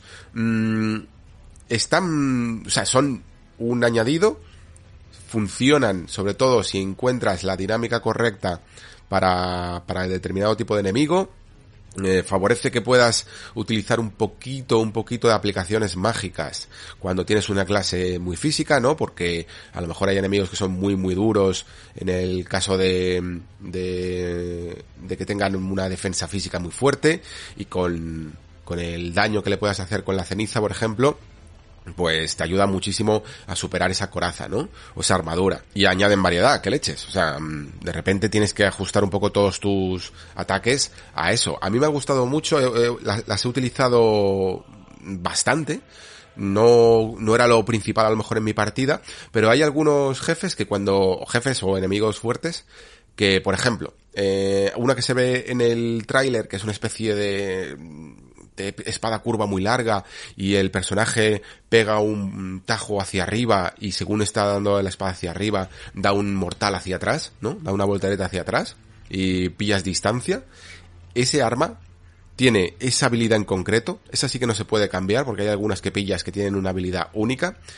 Esa pega una leche increíble quita un montón y además te deja en una posición segura y algunas veces para mí eso ha sido un matajefes. En otras ocasiones he podido mm, cargarme a enemigos a distancia porque pillabas un, una habilidad que lanzaba una especie de onda eh, sagrada como si fuera una onda expansiva eh, a distancia, que luego encima te dejaba la espada consagrado y, y, no se, y no se tenían que acercar, ¿no? No se podían acercar. Eh, se, se, utilizan. Es que yo os animo mucho a que las utilicéis, porque es que además, eh, una vez que te las colocas y las personalizas y tal, entiendes mucho mejor las diferencias que hay en esta ocasión con el tema de la subida de, de armas con las piedras y tal, que me parece muchísimo más acertada de lo que ocurría en eh, las anteriores Souls. ¿Por qué? Porque antes se, se dividía todo en base a la especialización de la piedra, ¿no? Tú tenías tu piedra normal, esta, la titanita o lo que sea, luego tenías la titanita mágica, la, la de fuego, la de veneno. ¿Qué pasa? Pues que, no sé, eh, tirar un arma a ser solo de veneno te podía dar un poquito de respeto porque decías, bueno, a lo mejor eh, me vale para algunas ocasiones muy bien, pero para otras al final estoy quitando mucho menos. Y mucha gente al final tiraba para física. Pero ahora, cuando estás seleccionando las cenizas, también puedes ir seleccionando eh, si quieres la especialización, si la quieres tirando a sagrado, si la quieres tirando a fuego, a congelación, a lo que sea, ¿no? Y esto hace que no tengas miedo a probar más estrategias y a decir, oye, mira, pues, ¿por qué no? Lo mismo si configuro este arma y me la pongo para, mm, para sagrado, a este tipo de enemigo le puedo hacer muchísimo más daño. Y aunque la estadística parece que está más fragmentada, ¿no? Que está más dividida, como siempre ocurre, eh, como el ejemplo este de la maza que decía antes, aunque estés quitando menos, en el fondo estás quitando más. Así que yo os animo a que hagáis muchas, muchas pruebas. Es un juego muy largo, permite muchas pruebas, eh, y no te vas a, a equivocar muy probablemente, si como digo, lees bien el, el escenario. Creo que quizá habría estado guay que, que de alguna manera Dark Souls pudieras tener algún hechizo o algún objeto, alguna manera de poder analizar enemigos, poder entender más sus debilidades. Hay algunos que quedan claro, como decía, porque tienen eso, pues una coraza o algo así, pero sobre todo en temas mágicos, creo que a lo mejor se podría animar más a utilizar este tipo de herramientas porque porque le veo esa ya esa profundidad de querer hacer que realmente utilicemos y no solo la gente que es súper súper eh, metódica y que juega muchas partidas y nuevas partidas las que utilicen y saquen partido a todas las armas. Creo que es hora de que el, todo el, el núcleo más mm, general que juega estos juegos salga cada vez más de la clásica espada, ¿no? Y se especialice y empiece a probar otras formas de jugar. Yo he tenido por lo menos 5 o 6 armas a lo largo de toda la partida más un par de hechizos, sobre todo uno de ataque que es este que lanzas rayos por los ojos, que me han gustado muchísimo y se nota, yo por lo menos he visto que, que está intentando eh, jugar con esto. No significa que no te, de nuevo, que no te puedas especializar, meter todos los puntos en vida y fuerza y seguir jugando como siempre has, has jugado. Pero en un juego tan largo como este, creo que mm, ofrecer esa variedad, no solo ofrecer esa variedad, que en el fondo siempre ha estado, pero facilitar esa variedad, de nuevo con esa palabra de accesible que decía Miyazaki, lo hace todo muchísimo más interesante para que mm, esas 100 horas que te puede durar si te pones a saco y, a fondo con el juego, se te hagan mucho más variadas que si vas siempre con la misma estrategia, ¿no? Creo que eso es una de las cosas que a lo mejor a nivel de incluso análisis en Elden Ring no estamos viendo tanto como lo que es en el fondo el punto álgido y, el, y la novedad que es el mundo abierto y tal, pero que son cositas que han tenido que ser muy difíciles ¿eh? a lo largo del, desarrollo. Pensad que balancear todo esto, las calibraciones que le llama el juego, ¿no? Siempre han sido cosas que han retocado a lo largo de todos los Souls y, y que no haya nada que se salga de su lado, ¿no? Que, que esté desbalanceado en un juego tan tan grande como este es muy, muy, muy difícil. Al final hacer escenarios es hacer escenarios y enemigos y, es duro. Pero que todo no se te venga abajo por un desnivel debe de ser verdaderamente complicado. Así que, eh, variad, variad y variad.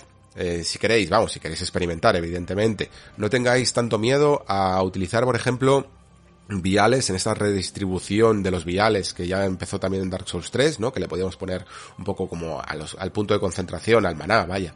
Eh, podíamos ponerle cargas de viales. No digáis, venga, todas a salud, que es lo que solíamos hacer muchos, y casi nada a viales. No, no, no.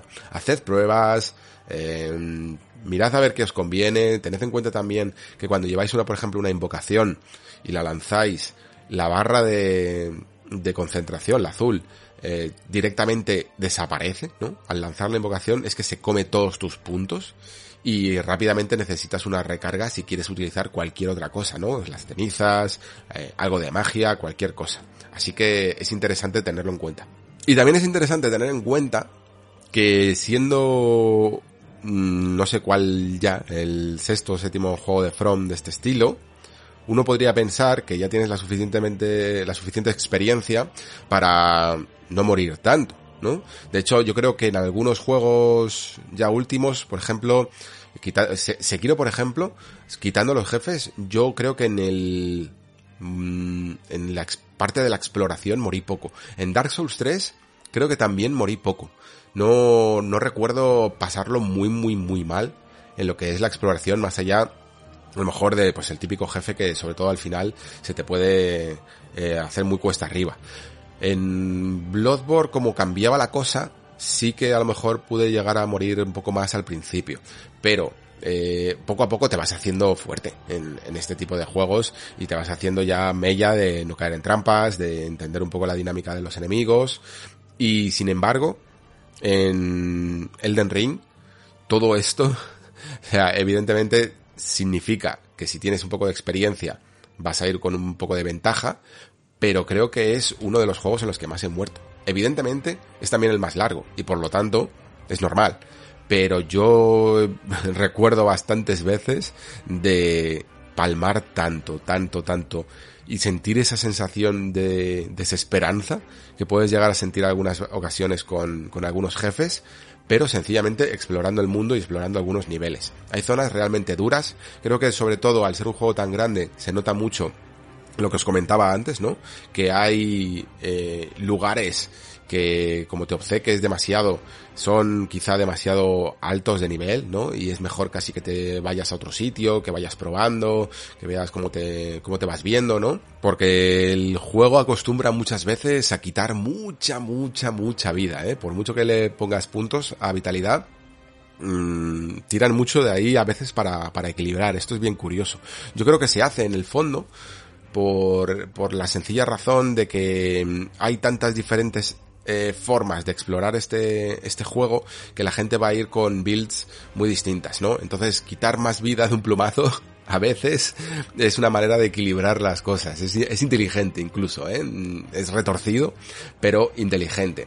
Y ahora sí, yo creo que ya es momento de hablar de las invocaciones. Antes de, y luego ya con esto lo podemos enlazar también con, con los jefes finales, porque aunque las invocaciones se pueden utilizar también en campo abierto, en mazmorras, más allá de la parte de los jefes, pero supongo que el punto más mm, polémico, por decirlo así, podría llegar a ser este. Las invocaciones, eh, por volver a resumir un poco, son ese objeto barra casi equipo que tú puedes colocar en el inventario, pero que no es tan sencillo como utilizarlo a modo de objeto, sino que requiere una barra de concentración muy alta, sobre todo si la invocación es poderosa. Hay muchísimas, muchísimas, muchísimas, muchísimas invocaciones, ¿vale? Y tienen unas particularidades eh, que las hacen muy difíciles de entender, porque hay momentos en los que puedes invocar, hay momentos en los que no. Tú a lo mejor te puedes especializar mucho en invocaciones y eso está, eh, puede facilitarte bastante las cosas, pero a lo mejor luego te encontrarás con un jefe que te diga, pues yo, pues tú no me puedes invocar, ¿vale? No, no hay manera de, de sacar aquí invocación porque el juego no te lo permite y por lo tanto ahí vas a sufrir. Sí que es cierto que quizás en lo que podríamos llamar la campaña principal, la misión principal, suele permitirte lanzar la invocación, ¿vale? Yo tengo la... No es que no sé si decir sospecha, pero sí que, que de alguna manera eh, aquí mm, From ha querido dar verdaderamente herramientas a esa gente que tenía problemas con los jefes.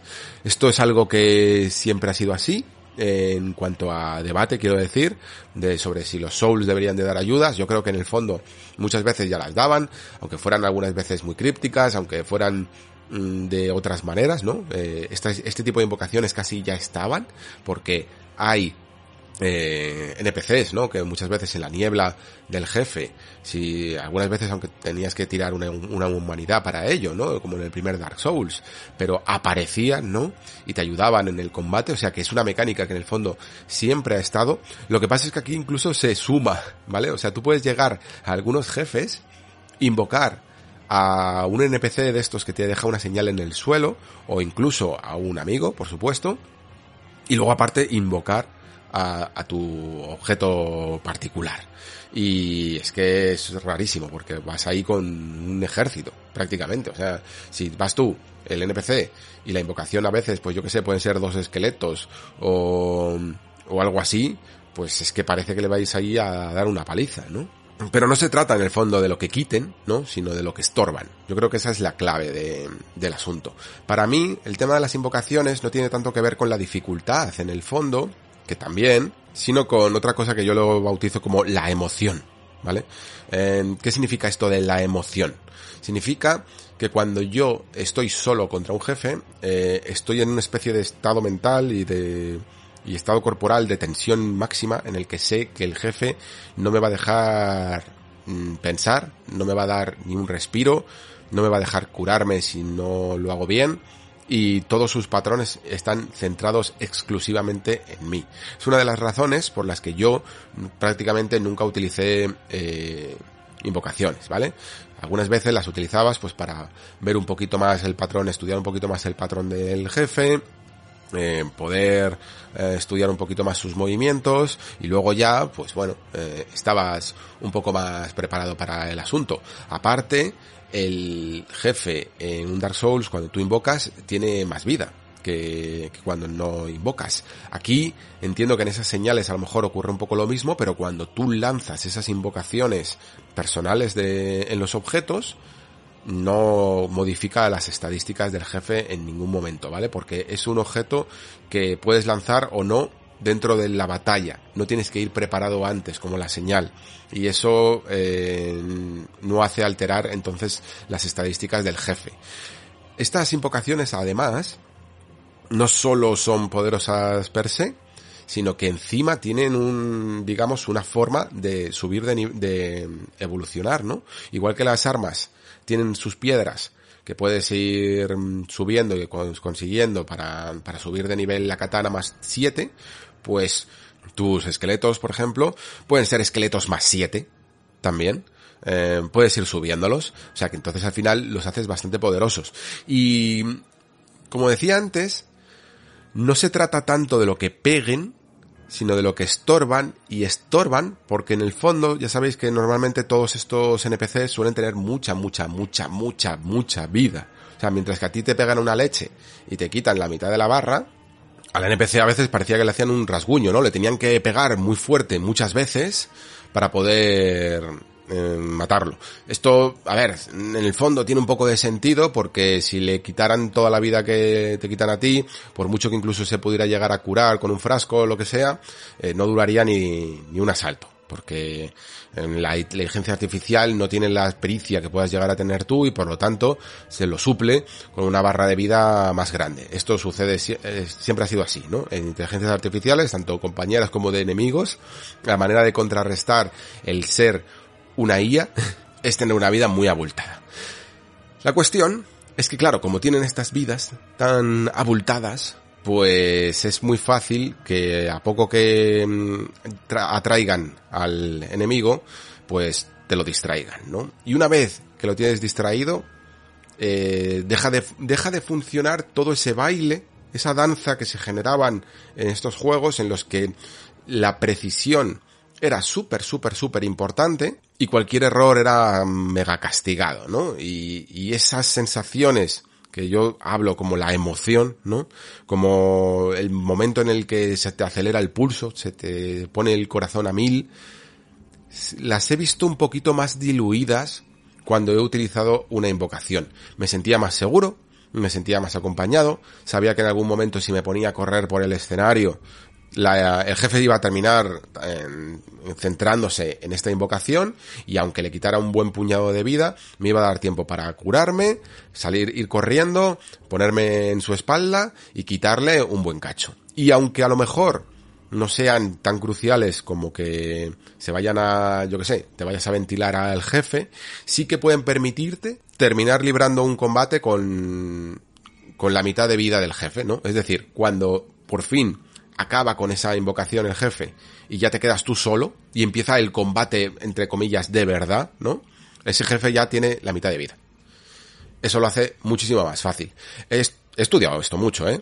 Porque sabía que era un tema complicado, Sabía que era un tema que a mí personalmente me interesaba mucho y por lo tanto quería estar bastante seguro de ello. Y tengo que decir varias cosas. La primera, que no siempre ocurre, ¿vale? Que hay de todo. Mm, es un juego tan grande en el que se dan muchos escenarios. Y eso significa que hay algunos momentos en los que incluso invoque, que prácticamente el juego te está ya pidiendo a gritos que invoques, ¿vale? Y que el combate en el fondo está hecho para eso. Hay algunos eh, enemigos típicos de mazmorras pequeñas que, por ejemplo, te sale una, una sombra, así, o uno de estos mm, perros de piedra o gatos de piedra que habréis visto en la beta, eh, que es como una especie de estatua que ataca y lanza fuego y tal. Y a lo mejor la siguiente vez que te lo encuentras, te aparece acompañado de cuatro esqueletos o de cuatro gárgolas. Eh, y entonces, pues en una sala tan pequeña, no te queda más remedio que invocar. Es que lo ves claro. O sea, no significa que no veáis en YouTube a Peña siendo la hostia y haciéndoselo siempre él solo, ¿vale? Esto va a suceder y vais a ver un montón de, títulos de vídeos de YouTube de sin invocar. Sin invocar. Eh, me paso este jefe sin invocar. Todo el rato así, ¿no? Pero, para el común de los mortales, creo que hay algunos de estos jefes que se nota claramente cuando mm, te pide que, lances una, una invocación. Estos casos pueden llegar a ser justificados. Luego están otros en los que tú deberías de decidir según el tipo de jugador que eres, ¿no? Eh, en los que yo más he estudiado, que son, que es como en este tío está solo, ¿vale? No hay género de dudas de que me vaya a venir después mm, otro enemigo a molestarme, porque eso tampoco a mí me parece justo. A mí me gusta que las, que las peleas contra los jefes sean uno contra uno. Si tienes que estar lidiando con dos enemigos, algunas veces esa mecánica pues puede estar bien, pero suele ser complicado. Y yo de hecho son, aunque son muy duras, son las que menos he, disfrutado. Me, acuerdo del jefe este que eran como las, eh, las mascotas del rey en el mundo este del lado de, de Dark Souls 2 no, me acuerdo cuál era, el, el del rey de marfil me parece que era, no sé si os acordáis, son unas mascotas gigantes que están en un, en un lugar terrible, todo nevado y, y neblinoso, y llegas hasta allí y te encuentras con dos, y es que es muy difícil hacerlo solo. De hecho, el juego te da como tres señales. Podrías ir ahí con tres personas, con tres NPCs, para ayudarte porque de verdad que es muy muy complicado y yo he visto a gente pasándoselo solo, pero yo personalmente no disfruto ese combate porque no me produce las sensaciones que a mí me gusta. A mí, si me tengo que estar pendiente de dos enemigos a la vez, eh, a no ser que sean, por ejemplo, bien currados como Orsten y Smaug, que yo creo que está muy trabajado para que ese eh, combate sean dos enemigos a la vez, no, ya se, no se trata de, de, ser justo o no, se trata de que no encuentro ese baile, ¿no? Del que hablo, esa lectura de patrones que tanto me gusta, que es una de las razones por las que Sekiro es uno de los juegos de From que más me gusta, porque está centrado en eso, en entender y contrarrestar al jefe, es una de las cosas que más valoro de, de este tipo de juegos, ¿no? ¿Y qué me ha pasado en el Den Ring? Que hay algunos determinados jefes que me parece que, que molaban un montón, que tiene unos patrones súper, súper llamativos, súper, súper interesantes, y me he encontrado en un amargo punto medio. ¿Qué significa esto? Significa que hacer, eh, que invocar, me era muy fácil. Y no invocar me era muy difícil. De nuevo, yo no soy un jugador que se pase los juegos no hit, ni desnudo, ni nivel 1, ni nada de eso. Soy un jugador normal, que me cuesta mi trabajo y no tengo en el fondo tanta, tanta habilidad como parece. Simplemente es que soy muy cabezón y lo intento muchas veces. Hasta que al final, pues lo, estudio, lo entiendo, lo contrarresto. Y aún así cometo muchos errores y tardo mucho en aprender. Pero es que a mí lo que me mola de los Souls es eso. Eh, una de las cosas que más me atrajo de estos juegos es que me hacen esforzarme. Me hacen Mm, no rendirme. Y ese tipo de sensaciones tan manidas ya a día de hoy que parece casi estúpido hablar de ello, ¿no? De tanto que hemos hablado. Pero claro, en ese punto medio en el que me encuentro, con algunos jefes, ojo, no con todos, mm, me es amargo porque no me permite disfrutar del combate y de la emoción del combate. ¿Sabes? Seguro que cualquiera que os habéis pasado Souls, entendéis esto.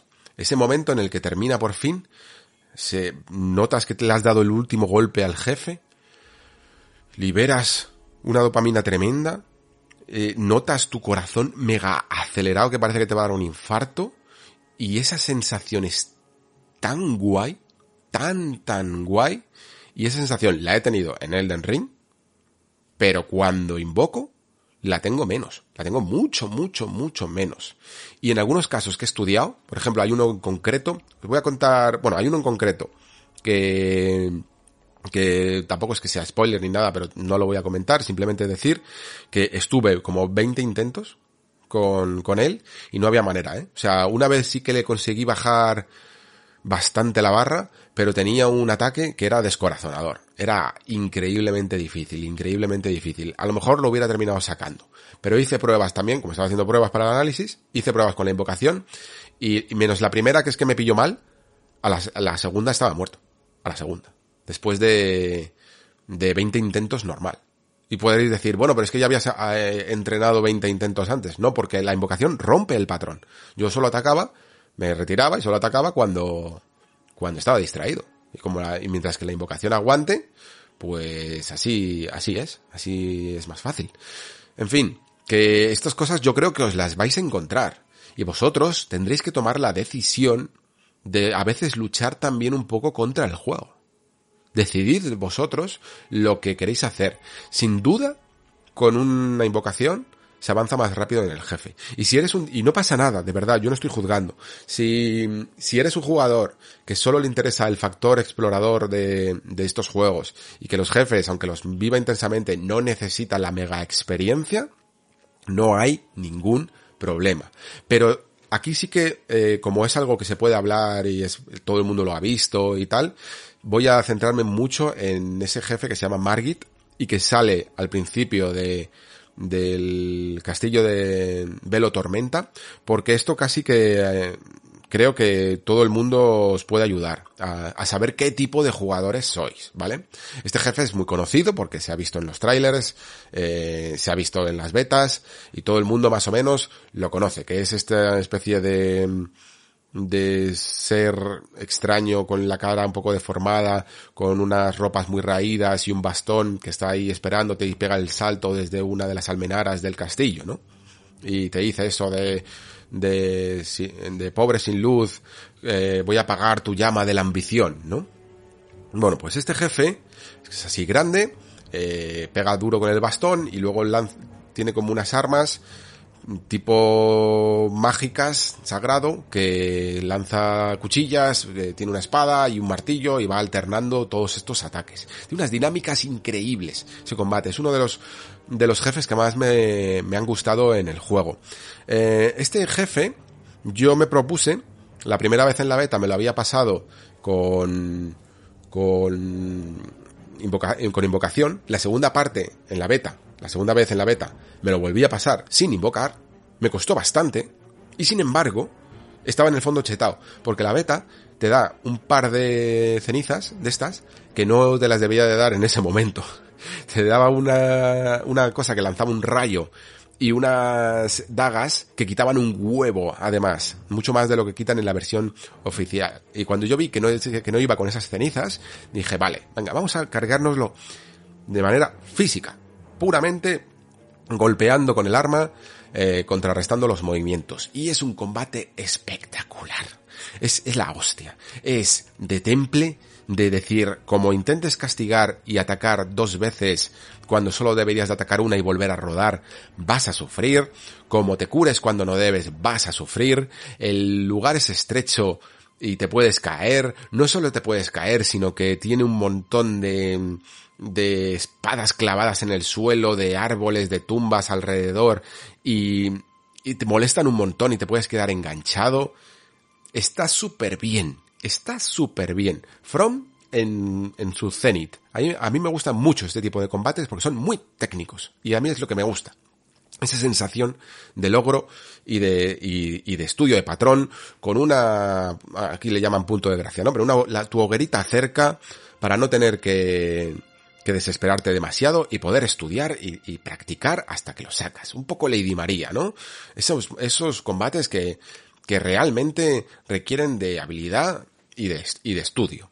Y con la invocación vais a ver, yo creo, que os resulta muchísimo, muchísimo más fácil. Creo que es ese, ese jefe prueba que deberíais de, de verlo, porque como es de la historia principal, es ese jefe prueba.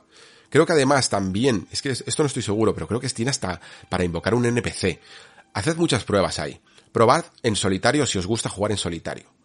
Y, y ahí notaréis las diferencias entre jugarlo tú solo o jugarlo con una invocación. Y luego me decís.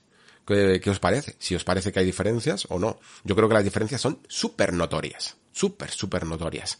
Es verdad que no ocurre con todos los jefes igual como digo, ¿no? Hay jefes que a lo mejor yo creo que están un poco hechos para que puedan barrer a la, a la invocación más fácil, ¿no? Desaparezca muy rápido y a lo mejor se quede con tres cuartos de vida. Y con lo cual el combate va a seguir siendo muy, muy duro.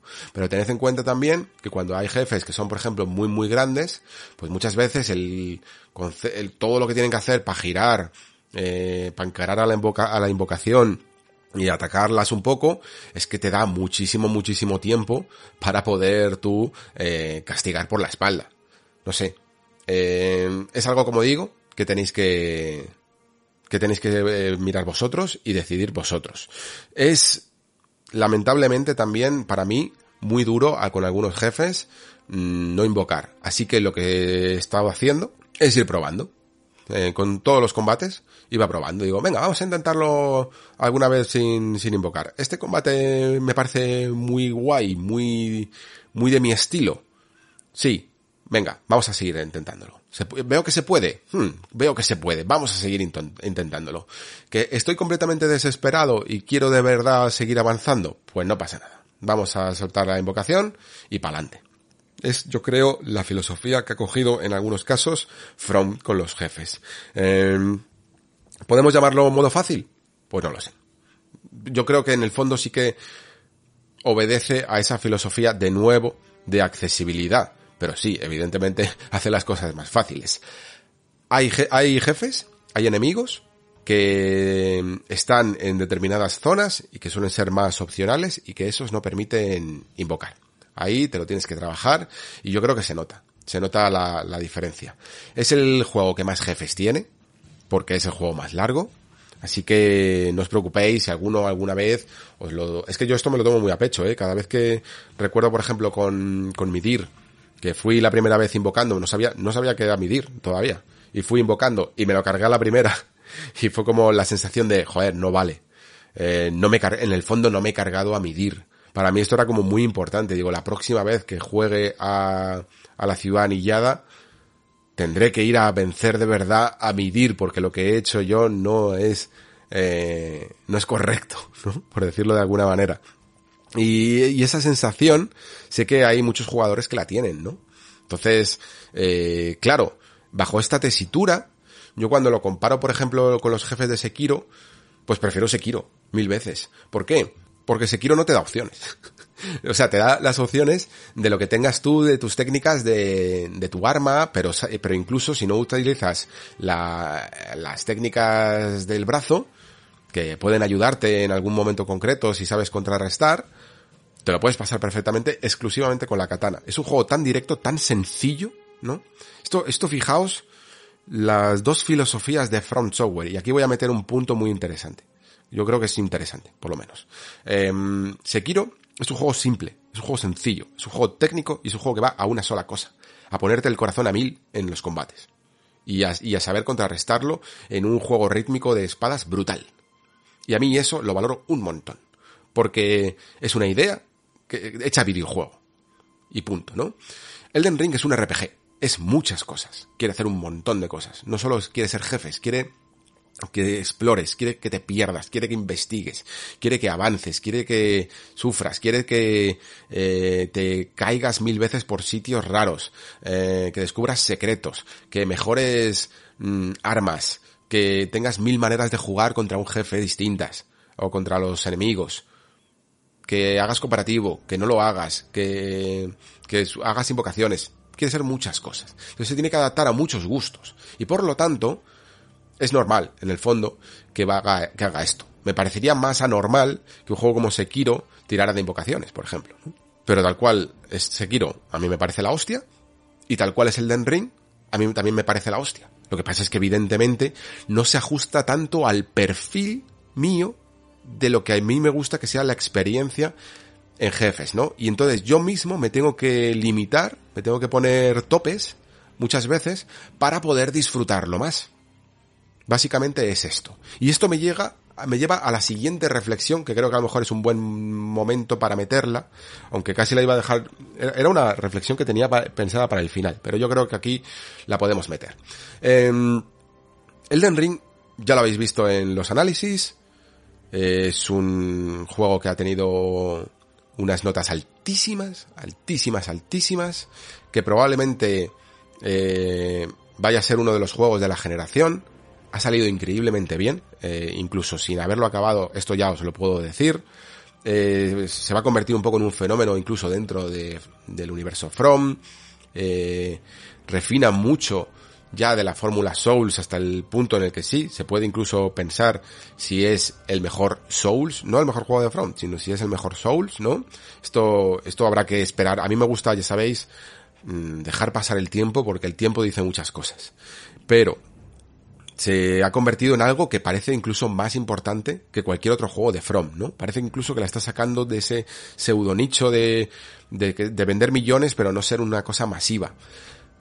La cuestión, yo sin embargo, aunque ya os eh, avanzo, que a mí me ha dejado flipado el juego, pero a un, a un nivel estratosférico, o sea, es que no me esperaba tanto contenido, tan trabajado, me, me, me ha dejado loco. Es que, es que no voy a decir sin palabras porque voy a grabar tres horas y voy a hablar mucho, pero, pero de verdad que genera un profundo impacto en el jugador. Es un juego que sé que voy a recordar, es uno de los juegos que sé que va a ser ya de los más importantes del año y como digo, hasta de la generación. Y aún así, de la misma manera que os dije, no sé si fue en un Patreon o, o en un programa regular, os dije, prefiero es como un titular, ¿vale? Prefiero Elden Ring a Bloodborne 2. ¿Por qué decía esto? Porque me gusta la From que no se estanca, ¿no? Me gusta la From que, aunque Bloodborne 2 podría ser el juego de mi vida, eh, Bloodborne es casi mi favorito prácticamente, eh, con eh, y Sekiro también me gusta muchísimo. Creo que Bloodborne 2 sería continuista, ¿no? Mientras que Elden Ring avanza, ¿no? Elden Ring intenta hacer otras cosas. Incluso aunque sea continuista dentro de la fórmula Souls, eh, sigue aportando novedades frescas, ¿no? Eh, igual que Bloodborne también lo hizo, igual que Sekiro también lo hizo. ¿Qué quiero decir con todo esto? Que cuando pienso en el éxito desmesurado que parece que va a tener el Den Ring, me asusta un poco incluso. Me asusta que pensar que From se cree, se crea que es que nosotros demandamos siempre juegos así de grandes, así de inmensos, así de vastos, así de mundo abierto y así de, de RPG denso. Y no, espero que no se olviden, espero que no se olviden de que Sekiro es la puta hostia. Y lo digo así, de claro. De que ese juego es increíble. Y de que es una cosa muy sencilla, como decía, pero muy técnica, que a mucha gente le tiró para atrás incluso de la dificultad que podía llegar a tener, pero que después tú te das cuenta del avance, es un poco como Sifu, ¿no? Son juegos de estos en los que empiezas realmente manco, pensando que esto es imposible y cuando terminas, si te pusieras a, poner, a jugar, te lo pasabas el triple de fácil, el cuádruple de fácil, porque eres sabes kung fu, ¿no? Es lo que es lo que comentaba con Sifu, sabes kung fu. Y y quiero no quiero Sekiro, no es, no es que quiera Sekiro 2.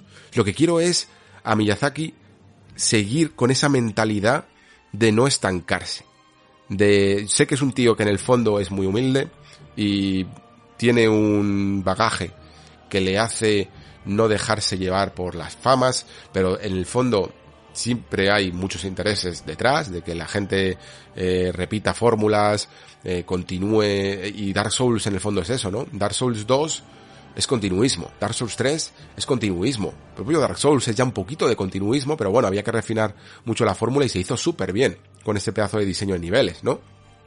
Mm, quiero a la From original, fresca, innovadora y que me traiga experiencias nuevas que me saquen de mi zona de confort.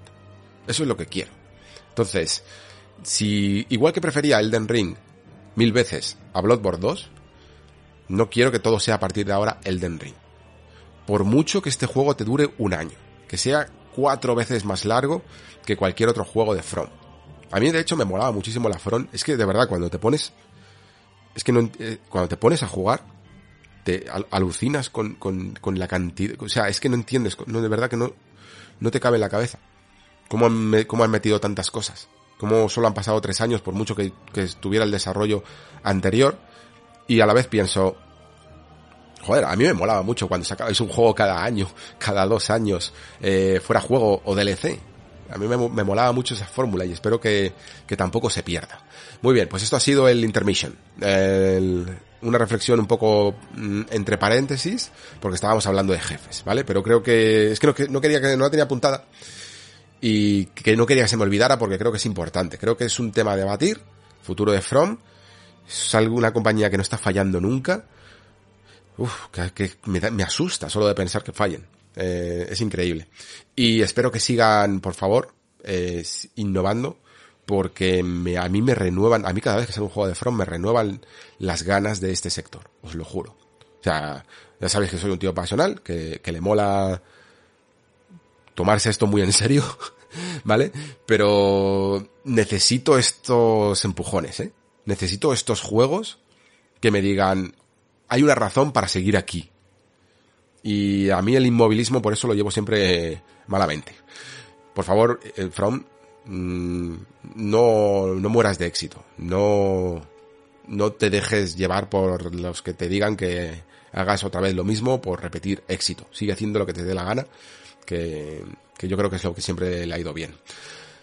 Vale, ahora sí, vuelvo un poquito a, al juego en sí, estábamos más hablando de mecánicas, estábamos hablando de bosses, de verdad, eh, no os quedéis solo con la cosa de que las invocaciones son una mierda o con que los jefes entonces se los han destrozado. Hay de todo. Hay tanto, tanto, tanto que hay espacio para todo. He visto cosas loquísimas, ¿eh? Loquísimas. Y de nuevo repito que no me he pasado el juego. Y por lo que yo sé, por lo que yo sé, debe de haber jefes que aun invocando son increíblemente difíciles. Antes os comentaba el amigo Carlos, que, que es un fiera, que es un máquina, que se pasa las cosas eh, a la, vamos, a un cuarto de tiempo de lo que tardó yo en cargarme un jefe. Y a, mí me tiene asustado con uno que, que le puso las cosas súper, súper duras y que se tiró cuatro horas con él. A mí eso me, me, aterra solo de pensarlo, ¿vale? Porque cuatro horas de Carlos Leiva es, mm, son 24 mías. Y lo mismo esto no, no se acaba nunca. En fin, que es una manera de equilibrar ¿eh? todo lo que he comentado sobre las invocaciones. No siempre se aplica. Veréis momentos en los que sí y solo os animo a que hagáis pruebas y a que os miráis como jugador. Lo bueno de estas cosas, si a mí las polémicas no me importan por esto, porque las polémicas nos ayudan a conocernos mejor, el tipo de jugador que somos y qué botones nos gusta apretar y qué y cuáles no qué cosas funcionan con nosotros y en el fondo estamos aquí pues para eso, para sentir esas emociones, ¿no? Si a mí me mola los jefes intensos que me dejan con el corazón que se me va a salir por la boca, pues tendré que incluso contrarrestar un poco al juego, forzándome a intentarlo un poco más sin invocar y luego ya pues ya veremos si tengo si quiero seguir avanzando. El combate, como ya os podréis imaginar, ya ahora no solo es a pie, sino también en nuestro famoso cabrallo, ¿vale? Eh, Torrentera está ahí desde el principio, y hay que cambiar mucho el chip, ¿eh? Aquí hay que cambiar mucho, mucho el chip porque se utiliza más de lo que pensaba incluso. Eh, Torrentera, ¿vale? Es no solo un medio de transporte, no solo una manera de limpiar enemiguillos que salen por ahí, por, desperdigados por el escenario, y te los vas cargando. Fijaos que, por ejemplo, en la beta ya os comenté en plan, joder, yo tuve que cambiar mucho el chip ya porque el, el dragón, es que soy tan tonto que claro, como me he cargado dragones en Dark Souls a pie, Digo, pues bueno, pues yo me bajo del caballo y me pongo aquí a luchar contigo. Pero no, está hecho, en el fondo, para, para ir a, a, caballo y hacer ese juego de hit and run, un poco de pegar y salir corriendo antes de que eh, te lance fuego y ese tipo de mecánicas, ¿no? Curiosamente, con el jinete este que sale al principio, este jinete dorado, que habréis visto también en la beta, mmm, joder, en, sin embargo, ahí no cambié el chip y en la beta me lo pasé de pie y sin, sin ir a, eh, con montura y me costó horrores. Yo recuerdo, de hecho, no sé si lo dije por aquí, entiendo que sí, porque como me pongo a hablar dos horas, entiendo que lo dije, que me parecían rarísimas las cajas de impacto de ese jefe, que yo le notaba que daba un golpe en el suelo y muchos metros más allá me hacía efecto de área. Y no lo entendía, digo, pero ¿por qué me das tan fuerte? Si, si estoy a una distancia muy prudencial, lo tengo muy medido de, de cuando sé, cuando me tengo que alejar de, de un jefe, ¿no? Y estos juegos además suelen ser, en este, en este aspecto en concreto de cajas de impactos, suelen ser muy precisos. ¿Cómo puede ser que me estés dando? Y fue como, leches, es que también hay que ir a caballo. O sea, no significa, yo al final me lo terminé pasando eh, la primera vez de pie, pero estaba, es un combate que está claramente hecho para ir a caballo. Lo que pasa es que el juego te lo pone al principio del todo para que entiendas la dificultad, salgas huyendo, ¿no? Vayas al punto de gracia y después, cuando ya te den el caballo, digas, ah, vale, ahora ya te puedo hacer frente, ¿no? Es un poco una especie de dinámica de aprendizaje de tutorial que yo, sin embargo, como soy muy cabezón y, y tengo mi manera de jugar, no entendía. Es como lo, que os comentaba antes del salto, ¿no? Tú tienes tu manera de entender que un murito pequeño no lo puedes saltar y no hay tu tía. Es que no, no, no te cabe en la cabeza que, que puedas saltar ese muro ahora. Al final vas probando y lo sacas. Pues con el caballo funciona exactamente igual. De hecho, ese cambio de chip vale para todo. En este mundo es tan grande que tú no puedes hacer lo que a mí me gustaba tanto hacer en un Souls, de limpiar todo el escenario y después una vez que está todo limpito, ponérmelo a explorar para, para encontrar todos los secretos, ¿no? Tienes que dejarte enemigos sin matar. Tienes que ir, eh, tienes que aprender a dejar ir, ¿vale? Eh, ir con torrentera por el, por el mundo e intentar cargarte a todo lo que veas, no, no sirve de mucho. Más allá de que, sí, pues si al final te los cargas de un tajo, por ejemplo, o, o hay una zona que quieres explorar, pues la limpias un poquito y vas además subiendo de nivel. Pero no merece mucho la pena eh, luchar contra todo lo que se mueva, ya no solo porque vaya a aparecer, que antes también, sino porque eh, son zonas demasiado, demasiado grandes. Combate a caballo es una dinámica distinta, es una dinámica que rompe un poquito con los el bailoteo clásico de un Souls, ¿no? De ir eh, rodeando al enemigo, a ver si le puedes hacer un backstab, eh, cubriéndote con el escudo, o dando volteretas en el momento justo. No produce esas sensaciones tan bonitas, yo creo. Es un combate mucho más eh, sencillo y que tiene su propia mecánica para equilibrar, porque si no sería demasiado fácil, ¿no? Ese hit and run del que hablaba hace que tú puedas ir dando embestidas, pues como casi como una especie de caballero medieval, ¿no? En una justa que mm, hace una pasada, golpea, vuelve, pasada, golpea, y así todo el rato, eh, sería muy difícil que te toquen, ¿no? Porque simplemente tú dejas la espada, golpeas en el momento correcto, y estás ya tan lejos que el enemigo no te va a poder hacer daño. ¿Cómo esto se contrarresta? pues a poco que te toquen te interrumpen muchísimo y pueden meterte en que te den varios golpes y te caigan y te hagan caer del caballo. Hacerte caer del caballo es súper frustrante, pero está hecho a posta porque tiene una animación en la que tú te caes y no puedes hacer nada, nada. No, no tienes opción de cancelar la animación y hacer una voltereta rápida. Y generalmente en Dark Souls, cuando ocurría esto, que te levantabas muy lentamente, eras mínimamente invulnerable, ¿no? Cuando te dejaban hacer esto. En Bloodborne esto cambió. Mm, tenías que levantarte rápidamente porque no eras invulnerable. Pero aquí, si te caes del caballo, es un castigo mayúsculo. Está hecho a posta porque lo has hecho mal y entonces te van a golpear en el suelo y probablemente te maten.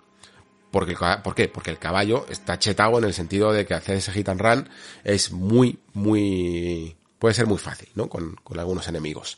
Y tienes que tener cuidado con, con, los enemigos grandes, evidentemente, y tienes que tener cuidado con los masillas cuando son muchos, porque te pueden mm, hacer perder el equilibrio, en el sentido de que la pasada que tú quieras hacer, te la interrumpan al haber muchos, no te dejan pasar, y te quedas enganchado. Es la mecánica que tiene. Creo que al final eh, tú puedes elegir si bajarte un poco del caballo y, luchar o, hacerlo en la montura.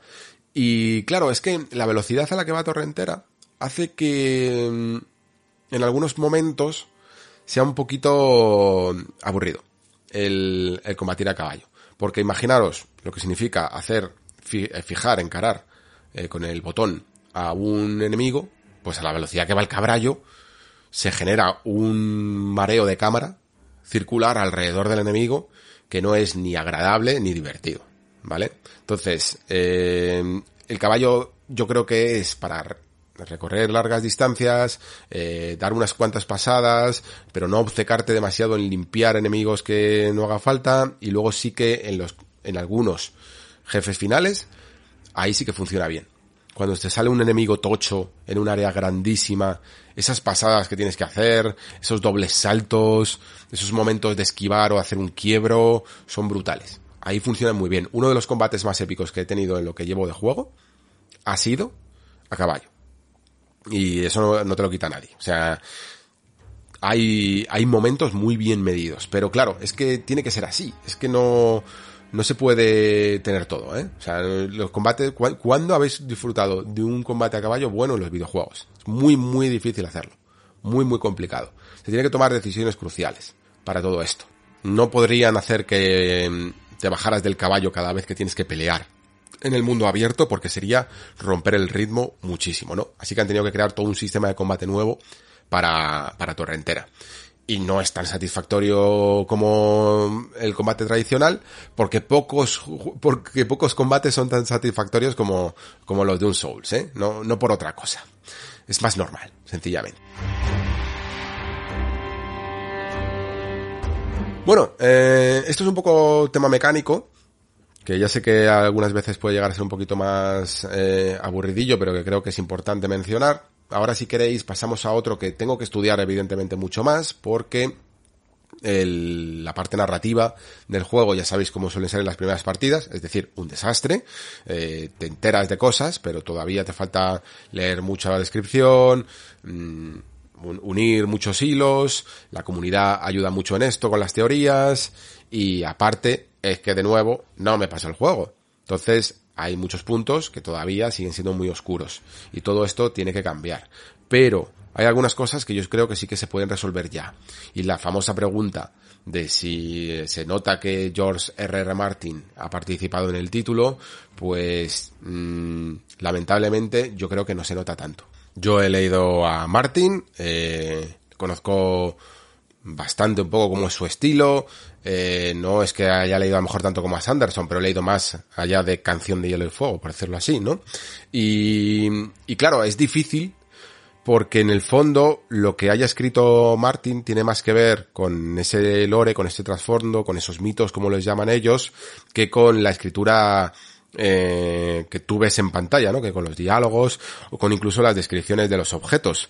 Y, pero sí que debo decir que aunque bueno, es que claro, hay algunos temas que son tan universales dentro de la fantasía o de la fantasía oscura, que normal que nos recuerden en algunos momentos a Martin, pero no me ha parecido que se le vea que se le vea tanto la participación. De hecho, en algunos momentos me ha parecido casi más similar a, a Brandon Sanderson en, en algunos conceptos o en algunos temas que al propio Martin. Pero es que Martin, pensad que también eh, más allá de Canción de Hielo y Fuego, en temas de fantasía, al final no ha hecho tanto como en, como en otros ámbitos, ¿no? Entonces, eh, como se, como el éxito que al final supuso Canción de Hielo y Fuego, más allá incluso de Juego de Tronos, cuando luego se hizo serie y tal, ya él estaba teniendo mucho éxito con esa saga, se centró solo en ese mundo y nunca pudimos terminar de ver del todo a un Martin mmm, que probase y que explorase otros mundos. Yo sé que es más clásico, ¿no? Más tipo Tolkien, que es en plan, este es mi mundo y solo voy a construir esto. Esto se hacía antes, los escritores lo hacían antes más así, pero últimamente la fantasía más moderna, digamos, pues tenemos ejemplos, pues de nuevo, como Sanderson, que están centrados en que no son solo, conocidos por una sola, por un solo mundo que han creado, sino que crean mucho más, mucho, mucho más. Eh, esto yo creo que fue una gran revolución dentro de la fantasía, ¿eh? el, el, no, el no asociar a un autor con un mundo, sino que, oye, eh, se puede crear más cosas. Y la historia de Elden Ring, ya sabéis un poquito cómo funciona por todos los tráileres, eh, ha habido un, estamos en una época como siempre muy oscura, de fragmentación, en el que se ha roto ese círculo de Elden y eso ha generado un cisma que ha terminado pues corrompiendo a mucha gente y también pues provocando que, fue provocado en el fondo no por, una cierta ambición. Y parece que de nuevo pues las la, nuestra clase humilde como en, antes éramos no muerto y aquí somos sin luz, somos los que estamos un poco destinados a devolver un poco las cosas a, a su cauce habitual o al menos romper este este cisma, ¿no? Acabar con este cisma y, y, ver un poco lo que hacemos, ¿no? Pues igual que enlazamos la primera llama en Dark Souls, pues este tipo de cosas son con lo que arranca el juego, ¿eh? Directamente. O sea, os estoy contando la, intro. La intro es exactamente igual. Lo que pasa es que aquí, en vez de utilizar una CG loca, eh, se han centrado más en ciertos artes que van pasando, pero también de nuevo te van presentando a ciertos personajes, clave del, del mundo, y, y, todo, como veis, eh, rezuma puro, puro estilo From. O sea, es 100% From. Mm, Martin habrá podido idear ciertas cosas, ayudar con los pasados de algunos de los personajes importantes, pero la manera de escribir, la manera de narrar, la manera de presentarte las cosas es From Software. Así, no, le deis más vueltas. Si esto, si esto no se hubiera promocionado y no se hubiera sabido en ningún momento quién era George R.R. R. Martin, si hubiera sido una persona desconocida, en ningún momento hubierais pensado, anda, mira, pues tiene algo distinto. O por lo menos, por lo menos, hasta donde yo puedo leer, no, no he visto nada tampoco que me recuerde al, al autor, ¿vale? Y si algo me ha recordado, es a Bloodborne. Yo creo que de todos los juegos de, de From, es el que más recuerda. Mm, Dark Souls, por mucho que comparta más por el tema de, de, de, ser fantasía, ¿no? Fantasía más como tirando a épica medieval o algo así. Eh, creo que eran los juegos más crípticos y más desconectados. A mí personalmente incluso, aunque la narrativa de los Souls me gusta mucho, eh, siempre encuentro alguna, algún hilo narrativo que me llama mucho la atención, prefiero mil veces Bloodborne. Eso mm, creo que lo he dicho algunas veces por aquí, pero si no lo habéis escuchado, que, que lo digáis de mi propia voz. Eh, para mí los Dark Souls, si los organizas un poquito su historia cronológicamente no es tan interesante, pero en Bloodborne tiene una seducción especial. Eh, ya no, la forma de contarlo evidentemente lo es casi todo, pero lo que ocurre me parece me parece mucho más fresco. Y eso que tiene evidentemente unos tintes claramente Lovecraftianos que ya están explorados, pero mmm, consigue creo que seducir mucho más. Quizá, quizá a lo mejor me ocurre por la sencilla razón de que yo he leído mucha fantasía. Y comparado con la fantasía que leo literaria, la historia de Dark Souls en sí, no la forma en la que está contada, sino la historia en sí, me parece pobre. Eh, está menos, menos ideada y menos trabajada que lo que está pues cualquier libro de Martin mismamente, o de Sanderson, o de Rothfuss, o de Abercrombie, o de cualquiera de los grandes de la fantasía, ¿vale? Eh, o de Malaz, de lo que, de lo que sea, de Erickson, de lo que sea.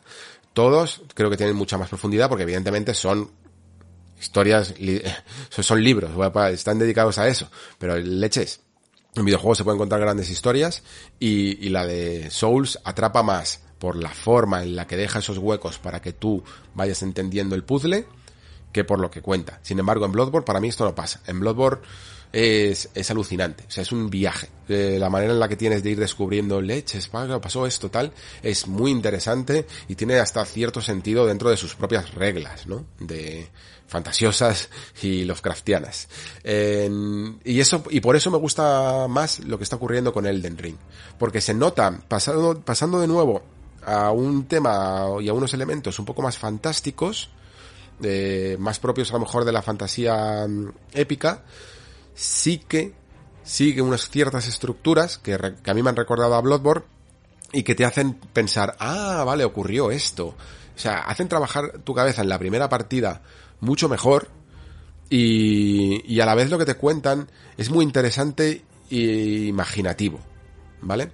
Pero la manera de contarlo es igual, narrativa fragmentada, narrativa ambiental, prestar atención a lo que ves, prestar atención a lo que lees y unir puntos en tu cabeza. No ha cambiado nada.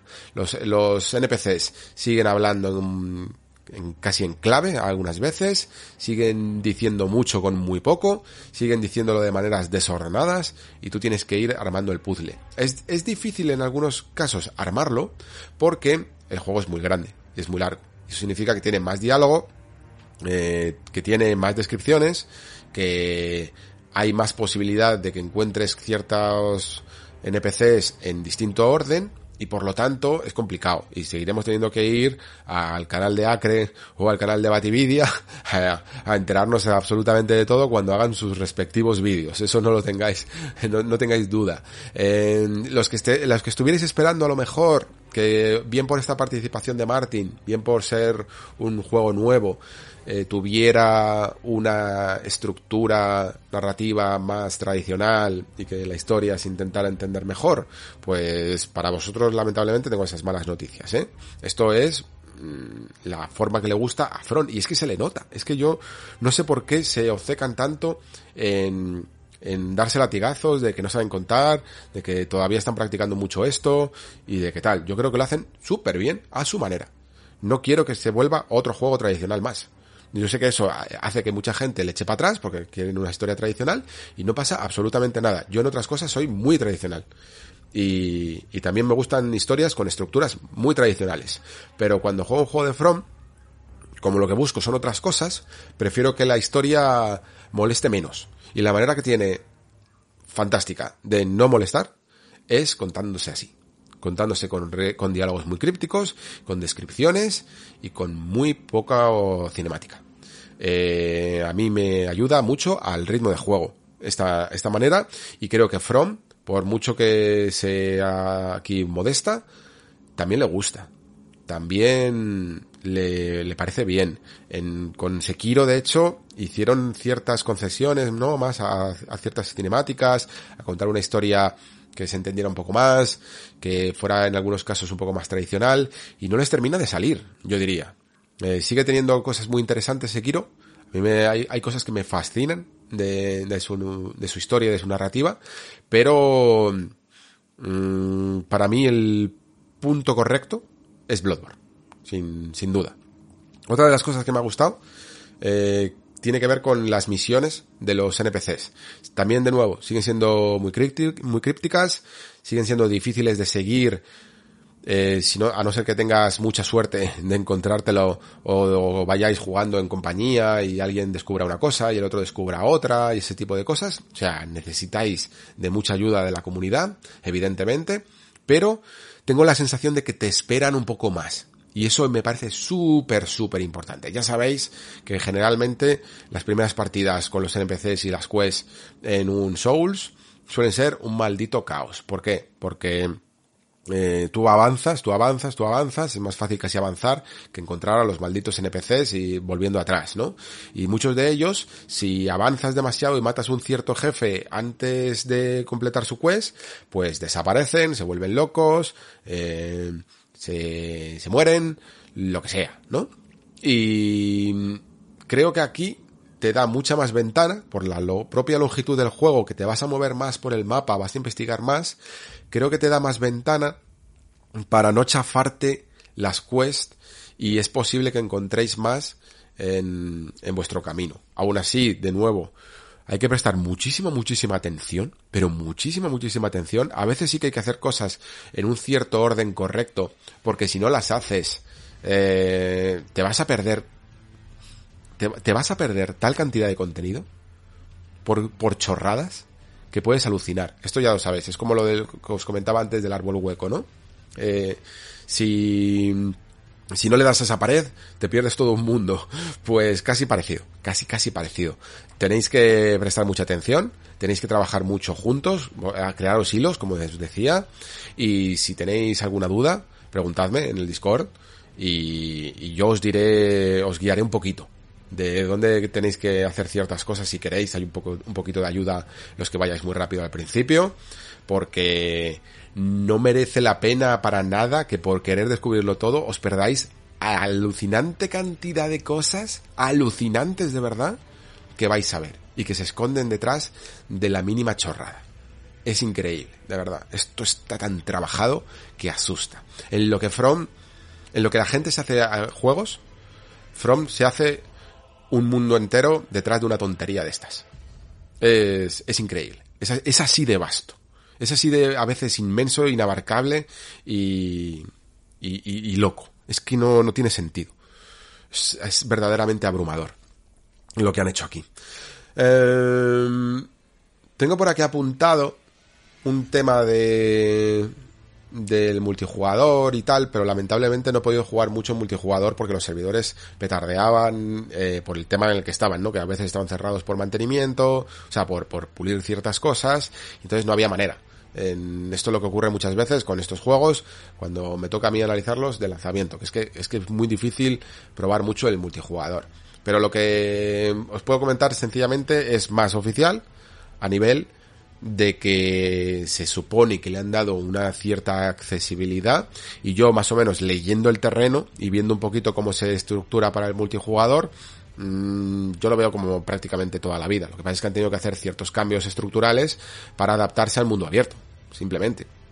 Vas a tener que seguir utilizando passwords para jugar con amigos, vas a tener que seguir, eh, vas a poder seguir invadiendo, eh, pidiendo ayuda y ese tipo de cosas. Lo que pasa es que sí que es verdad que mm, parece que está más pensado para que puedas jugar sesiones largas con amigos, de ir por ahí a cualquier lado en el mundo abierto y tal. Yo creo que en eso no vais a tener ningún problema a los que os guste jugar así. Sí, pero para los que simplemente a lo mejor es que queráis una ayudita en el jefe o alguna cosa así, siempre está el clásico tótem en todos los sitios, también está por el mundo abierto, eh, y son como zonas calientes, ¿no? Que se aplican para que ahí puedas poner más señales y la gente las encuentre, porque si las pusieras desperdigadas por medio de un bosque, pues ya me dirás tú quién iba a encontrar tu señal. Y eso mismo es contraproducente, evidentemente, al tema eh, multijugador, al tema de las invasiones, porque si alguien te invade en el mundo abierto, pues es un poco rollo, ¿no? Eh, lo mismo no te encuentras nunca en, en una zona tan grande, sobre todo a las velocidades que puedes ir con el caballo, lo mismo te escapas por ahí y el tío es que no hay manera de que te encuentre, ¿no? Y para ello, pues se han tenido que habilitar estas zonas que son un poco más como arenas, ¿no? Que les llaman como zonas de duelistas y tal, y hay algunas cuantas por el mundo, y va a ser ahí más o menos las, de nuevo, zonas calientes en las que vas a tener que luchar. Esto son formas de, de, pues de tener que aplicar la misma manera de jugar online en un entorno completamente distinto como es el mundo abierto.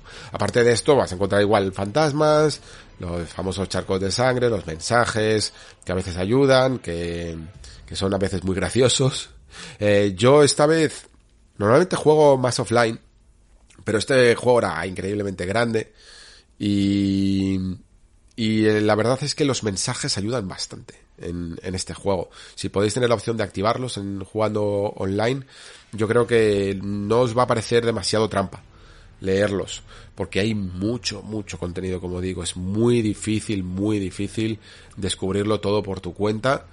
Eh, y bueno, pues igual que, igual que las invocaciones, a mí, fijaos, que en el fondo parece que estoy aquí descubriendo América con el tema de las invocaciones. Y en el fondo siempre ha ocurrido lo mismo con los mensajes, ¿no? Los mensajes también podrían ser polémicos. ¿Qué haces? ¿Lees mensajes de otra gente que te dice dónde están los muros ilusorios? ¿Dónde están los secretos? ¿O qué tienes que hacer en determinada situación? ¿O no los lees? Si no los lees te puedes perder una cantidad enorme de contenido, pero si los lees es un poco trucos, ¿no? Es un poco usar trampas. No ayudas es una manera, es un eufemismo casi decirlo, ¿no? Pero, pero es que es así. Estos juegos son un poquito cada vez más a tu gusto personal, ¿no? Un menú de gustación en el que tú eliges dónde está eh, tu nivel de accesibilidad, de nuevo la palabra, al producto. Y, en esta ocasión yo, por ejemplo, pues tengo que admitir que los he utilizado un poquito más, porque ayudan muchísimo a, navegar en un mundo tan tan grande en el que te puedes perder muchas cosas. Vale, eh, seguimos avanzando, aunque llevamos ya dos horas y veinte, este programa de todas maneras no iba a ser ni de lejos tan, tan largo como se podía vaticinar, por eso, ¿no? Porque no lo, ni lo he terminado, ni, ni puedo pedir ayuda de momento, ¿no? Porque hay, hay mucha gente con la que todavía se tiene que enfrentar a pasarse el Den Ring antes de poder, de que les pueda invitar, ¿no? Entonces, no os preocupéis que esto va a ser, yo creo que se va a quedar en tres horitas, pero que se van a quedar en un programa que va a tener muchas continuaciones. Eso seguro. Y ya sabéis que cuando se pueda, haremos un repaso un poquito más exhaustivo de zonas y, creo que va a quedar mucho más completo. Ahora de momento, todo impresiones para que podáis sentiros un poquito más acompañados los que, los que ya estéis jugando. Y hay que hablar también un poco de lo técnico, entiendo, porque puede ser importante para mucha gente. Yo creo que esto también ha sido un tema que debatimos. De hecho, cuando la primera vez que vimos, no sé si os acordáis en el Discord, pero la primera vez que vimos el juego en gameplay real, más allá de ese primer tráiler, eh, hubo ciertas críticas, ¿no? Porque mm, se decía que el motor estaba un poquito ya desfasado, que se notaban ciertos materiales, sobre todo en pelajes, en conjunciones de armaduras que hacían los típicos dobleces clásicos que no debería de hacer, ¿no? Que no, que no eran modelos independientes unos de otros. Y estas cosas se notan. Yo, este juego cumple la norma de siempre de todo juego de Front Software, quitando quizá a Bloodborne, que fue ese cambio de motor que a mí me sorprendió un poquito más y en ese momento creo que se conjugó perfectamente el diseño artístico con un motor más adaptado a los momentos que corrían, ¿vale? Eh, quitando ese ejemplo, y quizá también Demon Souls, que con el remake, aunque no fuera de From, también impactó mucho, técnicamente los juegos de From nunca han sido nada del otro mundo, técnicamente. Lo que pasa es que es la gran diferencia del diseño visual y de, de verdad, la imaginación. La imaginación que tiene esta gente exacerbada. O sea, es que es, es que, es que llega de verdad, y yo sé que esto es una excusa. y, pero veis, veis, espero, espero haber demostrado en ese tiempo que llevo de grabación que yo soy un fan de From, que no tengo problemas en decir lo que me gusta y lo que no. Mm, lo que pasa es que hay muy pocas cosas que no me hayan gustado del Den Ring. Es que ni siquiera el tema de los de los invocaciones y tal mm, es que no me gusten. Yo considero que es polémico y que hay cosas que son menos afines a mí como jugador. No significa que no me gusten, significa que a mí en este caso eh, no me han llamado tanto la atención. De la misma manera que en Sekiro a mí sí que conectó mucho conmigo y con otros jugadores pues no conectó tanto, a lo mejor ese estilo, ¿no? Pero no son fallos del juego. El tema del motor es algo que a From le cuesta muchísimo, pero la manera en la que lo suple con imaginación, con buen diseño visual, que para conseguir ciertas estampas que otros juegos con un mejor motor no consiguen ni de coña, por mucho que le metan una luz de ultra nueva generación. Lo siento, pero es que es abismal. Y es que se lo come todo. Así que sí, hay algunos momentos en los que dices, joder, esta textura no es Next Gen, ¿vale? Es en el fondo un juego intergeneracional, un juego que se ha retrasado un poquito y por lo tanto en nuestros ojos se han acostumbrado a cosas mucho más llamativas, ¿no? Ya has visto a, lo mejor Horizon, has visto el propio Demon Souls, eh, estás viendo juegos muy, muy potentes, ¿no? Incluso que todavía no han salido. Y te estás encontrando con un título que en el fondo está pensado casi más para la anterior generación que para esta. Lo que pasa es que jugándolo en esta, eh, lo que consigues es un, una mejor, un mejor rendimiento, ¿no? Esos son los beneficios que se tienen cuando este, los motores son un poquito anticuados. En las versiones de PlayStation 5 y de Xbox Series X el juego va a 60 frames y, y sin embargo esas limitaciones yo creo que producto quizá del motor antiguo pues hacen que haya algunas cosas feillas, como sobre todo, sobre todo el tema de la hierba que es que a veces es demasiado notorio, ¿vale? Porque es que cargan tus narices. He llegado a ver praderas vacías de hierba que solo ves una especie de... solo ves tierra marrón y de repente hacer pop, ¿no? Por eso se llama popping, porque hace pop y sale hierba. Y algunas veces de maneras descaradas. Y más allá de esto, que luego sí que es verdad, no sé si es por el tema del escenario de Necrolimbo, que, que es más notorio, es más abierto, más uniforme, menos escarpado, y entonces ves más la lejanía. Esto va desapareciendo un poquito, y como máximo, como máximo, lo que sí que he notado también es ese famoso stuttering, que es casi marca de la casa de From, y que aunque el juego vaya, tenga pocos bajones, algunos sí que hay, pero muy muy poco bajón, mmm, la imagen a veces, ya sabéis, parece que se queda un poquito pillada. No sé cómo explicar el efecto de stuttering, es extraño, parece que se duplica el frame o alguna cosa así, ¿no? No termina de ser limpia y suave, pero, pero casi siempre lo es. ¿Vale? Sobre todo en mazmorras. Esto, esto que os hablo suele ser más producto del mundo abierto. El juego tiene los típicos dos modos, pero es que el modo rendimiento va tan fantásticamente bien que aquí ya no hay, aquí ya sí que no hay debate que valga, ¿vale? En, Horizon ya os dije que podíais probar y, decidir. Eh, eh, por cierto, nota al pie. Os estaba leyendo un poquito, ¿no? Y al final muchos habéis elegido modo rendimiento. Yo sé que porque es, al final es muy difícil no probar. Si tienes la opción de 60 frames, no probar. Y el problema es que una vez que los pruebas, luego te, vas al modo 30 y dices tú, ¿y ahora cómo juego así? Con, si es que el efecto óptico que me produce es muy, muy notorio. Es muy difícil no probar. Aquí no te vas a bajar de los 60 frames por segundo. ¿Para qué? Si es que además muchas veces el juego, sobre todo cuando se mete en mazmorras, interiores, zonas más estrechas, te va casi a 4K nativo. Mm, si no va a 4K va a 1800p. Es una resolución muy alta para los materiales que tiene, no necesita mucho más, no necesitas mucha más definición, se ve perfectamente bien. El, otro eh, modo, el calidad, está más por estar, yo creo, que por otra cosa, o porque hay gente que a lo mejor sí que, sí que lo prefiere. Pero la suavidad la vais a, la vais a agradecer en un juego como este tan, tan, tan preciso, tan técnico, y, yo creo que se nota. Eh, pero es que incido incido en esa diferencia abismal entre lo técnico y lo artístico. Eh, esto es algo que a mí me lleva fascinando toda la vida, como los juegos bien hechos, como los juegos que saben colocar las fuentes de luz, eh, que, saben hacer con poco, saben hacer mucho, mm, consiguen cautivarte más que los graficotes. Y aquí tienes tantos momentos a Norlondo, tantos momentos que van más allá de Anorlondo, que no tienes en comparación con ninguna otra cosa que haya hecho Souls, eh, la saga Souls o, cualquier juego de From, ¿no? Porque esos momentos de mundo abierto, el más clásico es ese que parece el cuadro del viajero en el mar de nubes, ¿no? Que os comparaba, que lo comparaba por Twitter. Son muy oníricos, son muy ensoñadores, pero es que no paran de llegar. Es que no paran de llegar. Igual que antes os hablaba del en el término de contenido, de la cantidad de zonas, la cantidad de áreas eh, secretas, la más de lo que creéis, mucho más de, incluso con mis palabras, es mucho más de lo que creéis. Imaginaros también esto a nivel visual. Es que no para, no para, no para. Todo el rato, todo el rato, todo el rato.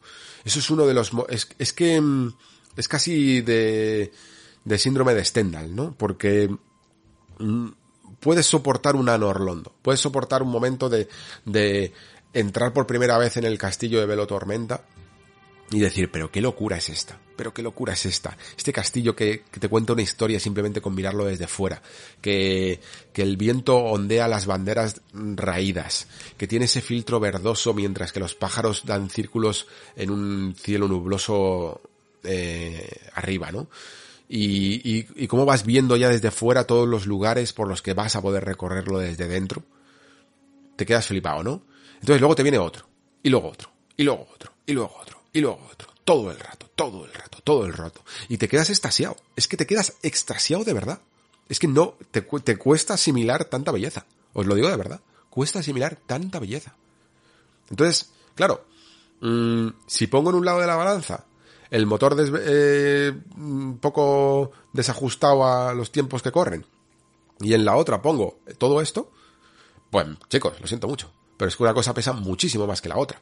Y sí, es un poco terrible porque hay momentos en los que sobre todo, pues alguna, yo que sé, la típica capa que tiene un poco de pelaje, o, o, esas conjunciones que os decían de las armaduras podrían estar mucho mejor. Hay momentos, sobre todo en la típica cueva, un poco más random, eh, con iluminación de antorcha y tal, que dices tú, hostia, esta luz, esta luz de antorcha y de velas que hay por ahí, si fuera más next gen, joder, cómo, cómo luciría esto, eh? Esto sería la hostia.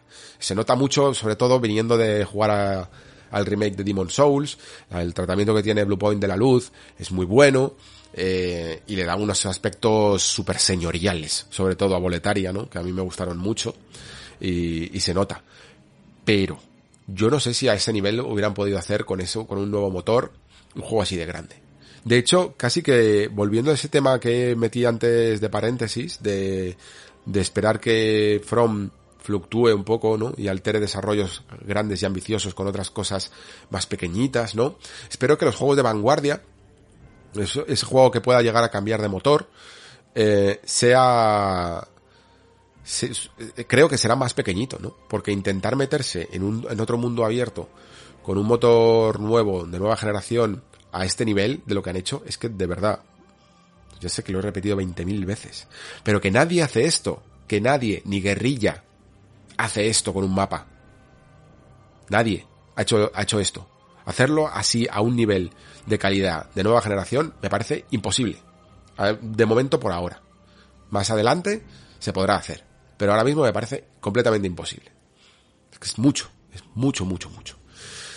Así que eh, creo que a lo mejor, o sea, lo que, lo que creo seguro es que toca cambio de motor. Este juego ya se estaba retrasando. Creo que From va a motor por generación y con pequeños ajustes, pero que se van notando el, pase del, el paso del tiempo. En su momento fue el motor un poco de Demons y de Dark eh, para la generación de Play 3 360. Luego fue Bloodborne con, para Play 4 y, y ese motor se aplicó para Dark Souls 3 y se ha aplicado también para Elden Ring y para Sekiro. Y ahora lo siguiente que venga, pues toca, toca cambiar de motor. Así de, así de sencillo. El resto, pues da igual, porque, porque ya está al máximo nivel. El tema, o sea, el, el diseño visual de este juego y el diseño artístico no solo está para lucirse, sino que es increíblemente útil. A mí esto me vuelve loco. A mí el concepto de que yo pueda leer bien un nivel a varias capas, no solo decir, joder, qué bonito, sino decir, vale, es por aquí. Eh, ahí parece que hay algo. Esto me está diciendo que si doy la vuelta, que, que debería de haber un camino oculto por otro lado para volver por esto de aquí. Eso es alucinante también. Y aparte es que encima te está contando una historia. Es que ver ciertas imágenes en este juego te cuenta una historia. Y, es, y eso es increíble. O sea, es que no, no tienen... Hay muy poca gente que esté a este nivel, chicos. Hay muy poca gente que esté a este nivel. Vais a ver cosas que a lo mejor... que, que no- es que no os esperáis. De verdad. Simplemente a lo mejor un- en un momento, anda, mira, una, una estructura, anda, mira, un ascensor. Y hasta luego. Y hasta luego. O sea, eh, y el juego se empieza a volver loco. Todo el rato, todo el rato, todo el rato. Ya veréis que no exagero ni un poquito con este tema, ¿eh? Ni un poquito. Es una absoluta demencia. Si el juego se está llevando las notas que se está llevando, no es solo por... No es solo, ¿vale? Remarcar. eh, por lo bien que hace muchas cosas, mm, en cuanto a combate, en cuanto a eh, mazmorras y tal, es por, por esta sensación de, de inmensidad, de inmensidad absoluta. Eso es, yo creo, ese punto que en términos que mueve Metacritic, por ejemplo, a nivel de, recoger el gusto de, de muchos críticos, le cambia del 91 al 97 en el que, en el que está, ¿no? Es eso, es ese factor de, de inmenso que, que tiene. O sea, no hay, yo no he visto, yo no he visto cosa igual, la verdad. Por cerrar un poquito con, con este tema, eh, también ha habido evidentemente decisiones que cambiar a nivel de, de música, ¿no? Porque ya sabéis que los juegos de From suelen ser tirando a silenciosos, para después también pegarte, quizá, quizá también para concentrarte un poco en la partida, y luego pegarte el subidón con los jefes y los temas corales y épicos que todos conocemos. Eh, esto aquí no se cumple exactamente igual porque siendo un mundo abierto creo que había una necesidad más imperiosa de meter más música, aunque sea un nivel ambiental, porque son muchas horas a caballo, son muchas horas recorriendo y pateando mundo, y al final creo que han decidido crear ciertas melodías tranquilas que te vayan acompañando y que se van acompasando según el lugar en el que estés. De hecho, he visto cosas bastante guays eh, a nivel de, de localizaciones y de dónde estés de esa localización en el que te va cambiando un poco eh, esa música atmosférica y sobre todo pues te va haciendo también lo típico de eh, cambiarte a una zona, a una música un poco más de combate, más intensa, cuando empiezas a encontrarte enemigos y luego vuelve la tranquilidad, que casi me recuerda un poco a, a la técnica esta que usaba siempre el Scrolls, ¿no? Rápidamente parece que vas con una especie de, de área que interpreta la, la música y que en el momento en que hay un enemigo cerca se pone la música y cuando ya no hay nadie se vuelve la música normal, ¿no? Pero os podéis imaginar perfectísimamente que en los momentos en los que toca jefe final, esto se vuelve loco otra vez Y hay músicas interesantes, interesantes. Todavía tengo que darle más, más oído, aunque más o menos también en el programa las estáis escuchando, y las que hay publicadas. Y, pero hay alguna que, sobre todo ya sabéis, ¿no? Cuando un jefe se te atraviesa un poquito más de la cuenta, se te empieza a quedar también la música. Es increíble esto, ¿eh? Como mola. Que el hecho de que estés jugando mal, de que estés perdiendo, te haga reconocer más una música, por el puro hecho de echarle más tiempo, es precioso, es algo, es algo súper bonito. Y como máximo, quizá hecho de menos algunos, algunas músicas un poquito más del tipo más onírico, ¿no? Esas que, que a veces son más tranquilas porque el jefe es más estilizado o, o, algo así, ¿no? De momento, muchas de las que más recuerdo son en plan brutotas, corales y épicas al máximo, ¿no? Todavía, seguro, que me quedan muchas sorpresas. Vale, estamos, estamos terminando casi, ¿vale? Aunque no casi no hayamos llegado a las tres horas, pero, pero así es como lo estoy viviendo.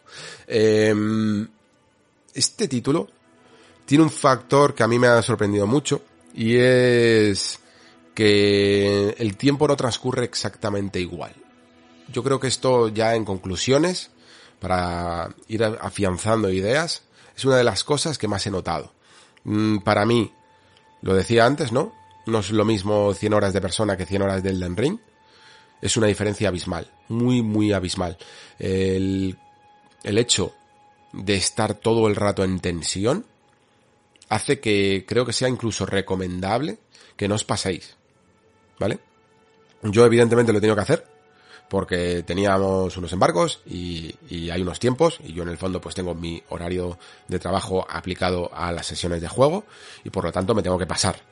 Pero si, si vosotros podéis evitar a lo mejor pegaros esas palizas, mm, creo que, que el cuerpo mismo os lo va a pedir. O sea, yo probablemente jugando por mi cuenta hubiera, a ver, evidentemente no hubiera tenido el mismo tiempo, pero el propio cuerpo me estaba diciendo, dosifícalo, dosifícalo, dosifícalo, porque es una experiencia muy, muy intensa, durante muchas, muchas horas, y que afecta, afecta. O sea, eh, estábamos nosotros muchas veces en el grupo casi dándonos apoyo, apoyo moral, porque, porque son 60, bueno, ahora ya llevo 70 y pico horas, ¿no? a un nivel súper, súper exigente, que pone el cuerpo en un estado de tensión brutal y, y, que no ves en otros RPGs, que juegas mucho más calmado, la verdad. A veces incluso creo que he agradecido que ciertos combates, con el tema de las invocaciones, no me hayan puesto todavía el corazón más a 100, por el simple hecho de que es que es demasiado, o sea, es que es mucho, mucho. Porque aquí From no ha cogido ningún, casi ninguna estructura de otros mundos abiertos, ¿vale? No hay mmm, tanta variación del ritmo. Quiere que estés todo el rato al 100%. Eh, hay momentos en los que simplemente vas a contemplar, en los que simplemente vas a explorar, pero rápidamente llegas a una zona nueva y ahí te tienes que habituar a esa zona nueva, rápidamente vas a encontrar una estructura, una mazmorra, te vas a quebrar la cabeza buscando la manera de encontrar eh, o de acceder a un sitio, incluso cuando no son combates y te pide alguna tarea extra, también es desafiante a su manera, ¿no? Porque no son fáciles y, y el juego está todo el rato así, a ese nivel de, de intensidad. Entonces, pues eso, mmm, pensad en el Den Ring como algo que os va a acompañar mucho tiempo y que creo que está pensado así y a la vez está guay que, que esté así, porque Joder, ¿cuánto, ¿cuánto después nos tiramos esperando un juego de From cuando encima salen rápido? Es que salen rápido. Y nos parece una maldita eternidad eh, la espera al siguiente. Esta, este juego que, que en teoría iba a salir dos años después de Sekiro y, y es una, es una locura. Al final han sido tres. Y ese último año ha sido desesperante, ¿no? Estábamos todos ya que no podíamos más. Pues yo creo que si saboreas bien este juego, te lo vas dosificando, te puede acompañar perfectamente todo 2022, hasta parte de 2023, si no tienes mucho tiempo para jugar, y la espera al siguiente juego de, de Front se te va a hacer mucho más corta. O sea que creo que está, está hecho así. Yo a veces bromeaba con que si esto fuera un juego como servicio, mmm, Elden Ring sería como cinco años de, de servicio, cinco años de, temporadas extra aparte del juego base, ¿no? O sea, eso es lo que te han dado de, de primeras, de primeras. O sea, no me quiero ni imaginar cómo podría ser un DLC de estos, que, que es muy probable que exista, porque eh, al final con Sekiro no hubo, ya lo sabéis, con Bloodborne sí que hubo, pero todos los Dark Souls han tenido DLC, a Bandai Namco esto le mola muchísimo, y, y no me extrañaría para nada que se inventaran todo un como necrolimbo, ¿vale? Toda una zona, todo un bioma nuevo o dos para para los DLCs, o sea, que nos pueda acompañar durante mucho, mucho, mucho, mucho tiempo. Es un juego además que como digo, creo que mm, está hecho quizá por su estructura para ser jugado, a lo mejor es, lo estaba pensando el otro día, porque, y fijaos, es, es, raro pensar esto, pero es que al final pues nos conocemos, como somos los fans. Y, y yo pensaba ya en rejugadas, ¿no? Cuando jugaba en Sekiro, por ejemplo, decía, no te preocupes por esto, si no lo descubres, eh, por ejemplo, el tío este que está en el árbol en, en el, en el santuario este donde están los monjes, eh, que no sabía interactuar con él, digo, ah, no te preocupes, si es que a la siguiente vuelta ya lo vas a a saber todo, lo vas a poder investigar todo y darle, y darle a fondo. Pero con Elden Ring pensaba, joder, ¿cuándo voy a rejugar este juego? Es, es, como lo que me ocurrió con Persona Royal, ¿no? Que no lo he jugado todavía. ¿Por qué? Porque, porque Persona 5 eran 100 horas. Y volverte a jugar a Royal desde el principio, para el contenido nuevo, 120 horas, uff, es algo que todavía no he podido sacar el tiempo para ello, ¿no? Porque siempre hay cosas nuevas y tal. Y es complicado. Y pienso a la vez, puede que sea Elden Ring un juego que me deje tan satisfecho la primera vez, que sí, porque es tan grande, tan complejo, que no sé cuándo voy a, a rejugar Elden Ring. Mm, lo mismo no ocurre nunca. Y esto no me ha pasado con ningún Souls o con ningún juego de From. Todos, todos los he rejugado mínimo dos veces. Creo que algunos tres, algunos cuatro, pero todos, si hago así ejercicio de memoria, creo que Demon Souls tres o cuatro, Dark Souls también, tres o cuatro, eh, Dark Souls 2, tres o cuatro, tres, mm, mm, mm, Dark Souls 3, 2, Bloodborne 2 o 3, 3, y Sekiro 2, que fue la última. Eh, pero este, ¿cuándo voy a encontrar tanto tiempo, no lo sé, no lo sé. Eh, incluso con el conocimiento, es que esto lo, lo pensaba también, porque la zona de la beta, más o menos, es parecida, ¿no? A, a lo que ya vimos en la versión final. Y aún así, tardas en recorrerla. Aunque te conozcas más o menos las zonas y tal, tardas, tardas en recorrerla. Es un juego muy largo, muy eterno. Y lo es porque cada zona que recorres creo que está diseñada para que de verdad, de verdad la sabores. Yo soy incapaz, lo digo, o sea, he, visto análisis, gente, el otro día estaba mirando el, el, análisis de IGN, de la americana, que, que sí que se había pasado el juego, decía que se lo había pasado en ochenta y pico horas o, o algo así, y a la vez pensaba, o, o, es tan bueno como Carlos, por ejemplo, o, o no ha descubierto la mitad, la mitad de las cosas. Pero si te quieres verdaderamente perder, cada zona es prácticamente un juego de From Software. A lo mejor no llega a ese nivel, pero más que por la magnitud, es por el cariño que, que se le ha puesto. O sea, merece la pena mm, enfrentarla al 100%. Vas a querer, yo creo, meterte en cada cuevilla, en cada zona, que, en cada ruina, y sí, hay zonas evidentemente que son pues muy esporádicas, ¿no? Por ejemplo, lo que acabo de decir, las ruinas, simplemente te metes y a lo mejor como máximo puedes encontrar una especie de escalera para abajo que te va a dar con un cofre, que te va a dar alguna recompensa. Pero a poco que te pierdas, de repente vas andando en el caballo y aunque vayas por una zona muy, muy rara del mapa, a lo, a, empieza la niebla a, dibujar unas formas y te encuentras toda una ciudad oculta detrás de la niebla. Y, y, claro, esas sensaciones dices, es que no puedo ahora mismo, yo iba a otro lado. O sea, es, es muy Elder Scrolls esto, ¿no? Yo iba a otro lado, pero es que no puedo no meterme aquí, porque ahora mismo no hay nada más importante que esto. Necesito saber qué leches es eso. y, y es imposible descubrirlo todo pillaros una agenda, de verdad. Y, y, esa cantidad de tareas interesantes creo que es lo que hace que el ritmo no, de, no decaiga. A no ser que te fuerces mucho a hacer solo mazmorras, en plan, venga, ahora me voy a hacer todas las cuevas o algo así, y notes un poquito la reiteración, creo que sabe dosificar perfectamente todo el contenido para que siempre tengas una actividad, cuando te aburras un poco de las mazmorras vayas al mundo abierto, cuando te aburras un poco del mundo abierto digas, venga, me voy a hacer una mazmorra, y, es una estructura que yo creo que se va a, no sé si replicar, porque la fórmula Souls es muy suya, pero sí que se va a investigar mucho, ¿eh?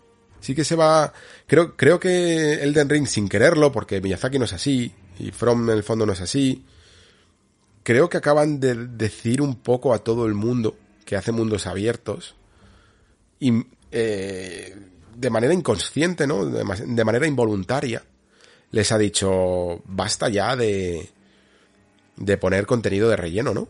Eh, basta ya de hacer mundos abiertos que no tienen, que no justifican. El, otro día lo, hablábamos, ¿no? No recuerdo con qué juego. Creo que lo hablaba con Andy. Y, y decía que él estaba muy interesado en juegos que justificaran el por qué son mundos abiertos. Que si tú podías hacer el ejercicio de coger un juego de mundo abierto y recortarlo para transformarlo en lineal y tenía sentido eso, que entonces no estaba del todo justificado. Y, a ver, eh, hay muchas connotaciones aquí, ¿vale? Porque, por ejemplo, creo, no sé si era incluso de Witcher 3, del que hablábamos. Porque de Witcher 3, mm, puede que a lo mejor todas sus misiones se pudieran hacer en un espacio un poquito más reducido pero evidentemente la sensación de escala ayuda a la sensación de viaje, no es solo puramente a nivel de diseño y de mecánico. Pero sí que es verdad que te encuentras a muchos juegos que si tú comprimes todas las cosas que hacen en una zona más pequeña, cabrían perfectamente todas. Y que hay mucha distancia blanca, mucha distancia vacía entre esas zonas calientes de las que tanto hablamos, ¿no? Y muchas veces encima es que esas zonas calientes son campamentos, fortines a conquistar, eh, atalayas, lo que sea. Y vale, no todo tiene por qué ser a un nivel altísimo, ni siquiera el Den Ring creo que lo haga, ¿no? Eh, sí que es verdad que las primeras veces todo te parece alucinante. Después hay cosas que te dejan de llamar a lo mejor tanto la atención, pero sí que sigue habiendo suficiente en cada lugar para que quieras explorarlo y para que digas mi tiempo está siendo utilizado correctamente. ¿Vale? Para que no tengas esa sensación de en plan, bueno, esto es un come horas, que, que lo que quieres meter, meterme aquí en su mundo haciendo actividades relativamente poco sustanciosas, pero que bueno, como es bonito, pues me pongo a ello.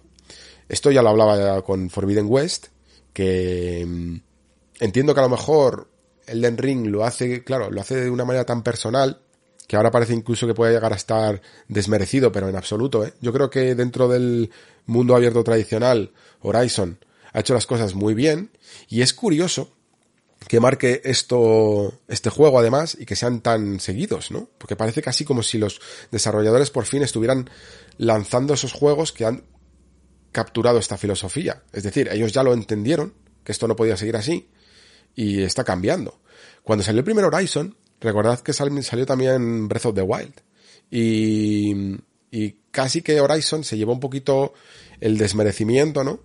Eh, yo no digo que no tuviera parte de culpa, porque, como dije en el programa, hay parte de contenido que era muy redundante. Pero claro, el agravio comparativo de salir con Breath of the Wild, que era una, una apuesta muy fresca dentro del género del mundo abierto, pues le, le, ocurrió, ¿no? Y de la misma manera se podía pensar ahora, bueno, es que ahora ha salido el Den Ring, y Horizon entonces se queda, se queda un poco menor. Y a ver, para un, fan de From, evidentemente va, va, a ocurrir esto. Pero yo creo que ha cogido muy buen ritmo también, Guerrilla, con, a la hora de afrontar mundos abiertos más tradicionales, evidentemente. Elden Ring es un mundo abierto menos tradicional. Pero esto es bueno, es una buena noticia. Es una buena noticia que se sostenga. Porque significa que en el futuro lo que no ocurrió, por ejemplo, con las misiones secundarias de The Witcher 3, puede que ocurra con el contenido secundario y con el contenido en general de los mundos abiertos. Que ciertos juegos empiecen, ya no solo uno, ciertos juegos empiecen a subir el listón a un nivel que aquel que se atreva a, hacer este tipo de juegos tan grandes no, o sea, que queden muy mal parados si no cuidan su contenido. Porque creo que de verdad que estábamos asimilando ciertas técnicas y cierto contenido que como a lo mejor no podíamos poner muchos ejemplos de cómo se debería de hacer las cosas, pensábamos, va, pues es que eso es imposible, ¿no? Es que no le puedes pedir al desarrollador que se haga un mundo abierto enorme y luego encima eh, se le ocurre en cada zona como si fuera un mundo cerrado. Pues mira, ya tenemos dos ejemplos de juegos que sí que lo hacen, ¿no? Ya no se puede decir que no se puede. Eso es lo interesante. Y la siguiente vez que salga un come horas con actividades relativamente ramplonas, lo mismo se les critica más, si se atreven a hacerlo. Y si no se atreven, pues tendrán que trabajárselo más y, y hacer algo más personal y más trabajado, más elaborado. Yo ya iba viendo destellos, ¿eh? Incluso dentro de la famosa Ubisoft, que es la reina del contenido ramplón en algunos momentos, eh, veía, por ejemplo, en Watch Dogs Legion que había ciertos momentos que estaban bien diseñados, en interiores. Lo que pasa es que seguía siendo una fórmula muy básica en algunos, en algunas partes, ¿no? Todavía no justificaba del todo ese, ese mundo abierto. Pero claro, a la vez pienso, joder, si, si a las compañías occidentales sobre todo les cuesta 5 o 6 años hacer un mundo abierto y luego tiene hasta muchos bugs y, y les cuesta conseguir hacer un contenido poco sustancioso para rellenar ese mundo abierto en 5 años, ¿cuánto les costaría trabajárselo de verdad? Por eso os decía que la comparación con lo que ha hecho From Software es tan desmesurada, ¿no? O sea, para remarcar bien que esta gente debe de trabajar súper, súper bien. Y creo que su, no sé, a mí me da la sospecha de que su fórmula maestra es tener las cosas muy claras desde el principio. Creo que la preproducción de un juego de Front Software debe, es la hostia. Debe ser la hostia. Creo que les, que son capaces de imaginarse muy fielmente a la realidad eh, su juego. Y luego solo lo tienen que hacer, ¿no? Que, que se dice muy rápido.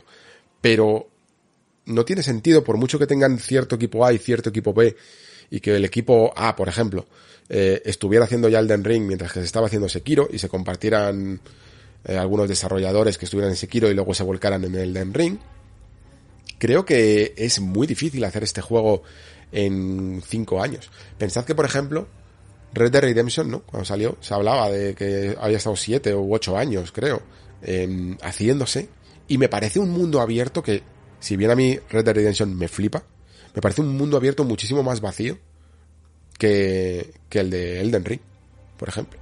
O sea, la manera en la que yo, sabéis que lo critiqué bastante, ¿no? Que Red Dead Redemption 2 es un juego que tiene una historia increíble, pero increíble.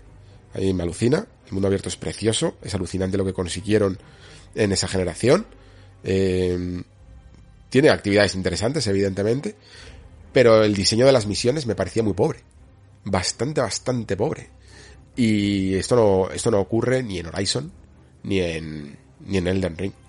Y aún así, eh, para que todo funcionara dentro del mundo abierto de, de, un mundo abierto de Rockstar, tanto en GTA como en Red Dead Redemption, se requiere mucho trabajo detrás. O sea, estos, creo que, creo que los mundos abiertos seguían siendo, después de tanto tiempo, ¿no? Que se, que se habían visto ya en la época de PlayStation 2, siguen siendo una bestia muy difícil de domar y en la que se tienen que hacer ciertas concesiones de si quieres ir más a por la historia, a por el diseño, a por la originalidad y la frescura de la exploración.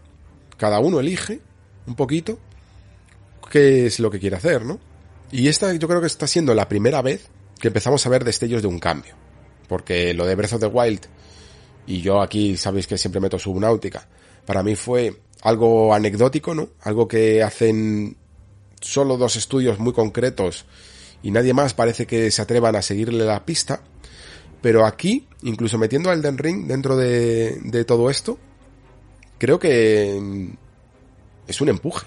Que de verdad van a poder coger parte de esta estructura y decir, hostia, eh, hay que estar al nivel, hay que estar a la altura. Y esto es muy, muy interesante. Porque si nos vamos a meter 100 horas en un mundo, tienen que valer la pena. Tienen que valer la pena. Yo ya no tengo ni, ni, el tiempo ni las ganas de hacer contenido tan, tan, tan redundante. Elden Ring, por tanto, creo que hace bien eh, la tarea de coger sus bases, ¿no? Las bases que ya había establecido en Dark Souls, porque de momento creo que hay que seguir trabajando con bases. Si no usaras todo el esquema, toda la forma de combatir y todo lo que hace Dark Souls, no podrías atreverte a hacer un juego así de grande. No podrías trabajarte toda la estructura y a la vez su núcleo interno. Es imposible. Eso sí que sería inabarcable. Y entonces, coger esas buenas bases que ya se están creando en, ciertas sagas, en ciertos juegos, y expandirlas para crear contenido de calidad, me parece que está siendo un poco la filosofía también de esta generación. Creo que es algo que, que deberíamos de ver más y espero verlas aplicados incluso a más juegos más allá del, del mundo abierto. De hecho, tengo ganas de ver un poquito lo que hacen juegos como God of War Ragnarok y, y Starfield, ¿no? Porque en el fondo, God of War ya creó una base con el juego de 2018 y ahora ya no se trata solo de hacer una secuela que termine la historia, sino que yo creo que se debería de intentar llevar a otro nivel. Y Starfield, de nuevo, espero que no se repita simplemente el patrón, que se, que se utilice una nueva saga para coger el esquema, evidentemente, de un juego de Bethesda, pero intentar ir hacia adelante, ¿no? Porque si no, nos estaríamos volviendo a quedar estancados. O sea, ¿qué, ¿qué, nos dicen este tipo de fenómenos que acaban de ocurrir de juegos con que van un paso más adelante, aprovechando todo lo que ya son, todo lo que ya eran? ¿Qué nos dicen de los juegos que están por venir? Pues que Starfield tiene que hacer algo más que ser simplemente Skyrim en el espacio, que era la, la, frase que dijo un poco Todd Howard, ¿no? No vale con hacer un juego de 2011 en 2022 con un poquito más de graficotes y con otra ambientación, ¿no? Se supone que tenemos que seguir creciendo como industria. Se supone que tenemos que seguir avanzando para adelante, aunque nos apoyemos en los logros del pasado. Y creo que eso es Elden Ring, chicos. Elden Ring es entender, Fron ha entendido todo lo que es y lo ha magnificado a un nivel que solo es un, que es un regalo. Es, este juego es como, como si hubieran venido los reyes y en vez de haberte traído un, lo que tú esperabas, el regalo que a lo mejor te vas a, a terminar cansado de él dentro de un mes o dos, te ha avasallado. Ese año te ha portado muy bien. Y te ha avasallado a regalos y tienes tanto entre lo que elegir que vas a que tardarías mucho tiempo más en aburrirte. Yo llevo setenta y pico horas, sé que soy un jugador tirando a lento, y no me ha aburrido para nada. Estoy deseando acabar ciertas cosas también que son muy importantes para poder seguir mi partida, para poder terminar el análisis y para poder volver aquí con vosotros a seguir hablando del juego. Terminaba mi análisis en la revista de hecho un poco así, ¿no? Que no lo he terminado y sin embargo ya voy a recordar el viaje para siempre, ¿no? Porque esa es la sensación que tienes de una odisea. Una, es, es eso, es casi homérico este, este título, porque igual que en la Odisea de Homero, dices tú, joder, no me lo puedo creer que te pasen más cosas, pobre Ulises, ¿no? No, no es suficiente con que venga el cíclope, ¿no? Y las sirenas, que todavía tienes que afrontar la hidra. ¿Y cuándo vas a volver a casa? Pues te sientes así des desamparado, en, de un viaje que no termina nunca y que tú tampoco quieres que termine.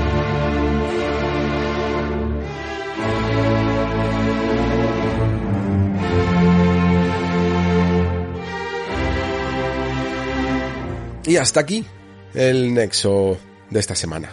Sé que muchos a lo mejor pensáis, bueno, tres horas. Qué comedido para lo que es Elden Ring.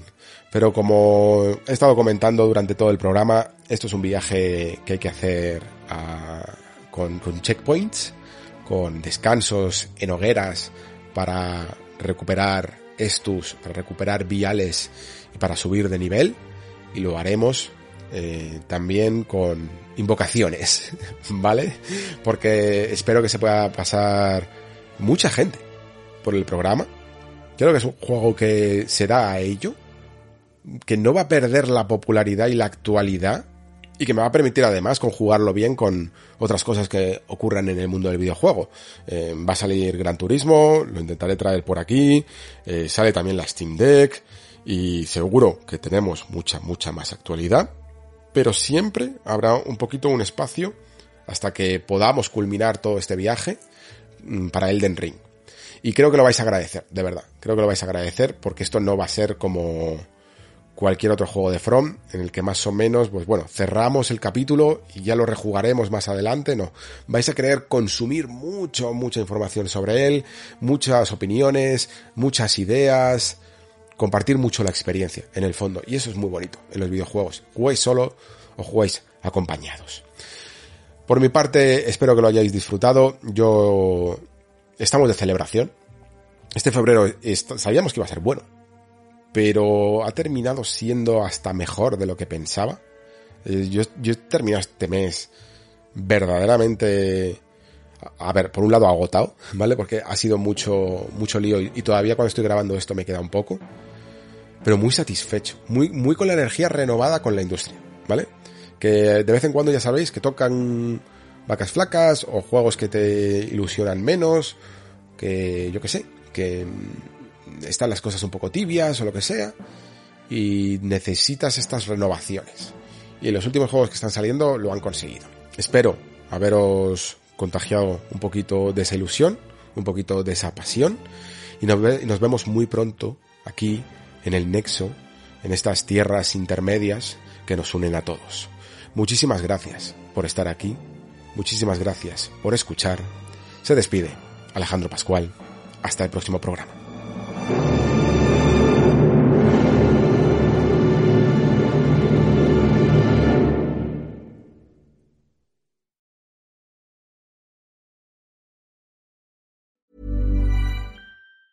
Hi, I'm Daniel, founder of Pretty Litter. Did you know cats tend to hide symptoms of sickness and pain? I learned this the hard way after losing my cat, Gingy. So I created Pretty Litter, a health monitoring litter that helps detect early signs of illness by changing colors, saving you money and potentially your cat's life. Pretty Litter is veterinarian developed, and it's the easiest way to keep tabs on your fur baby's health right at home. Go to prettylitter.com and use code ACAST for 20% off your first order and a free cat toy. Terms and conditions apply. See site for details.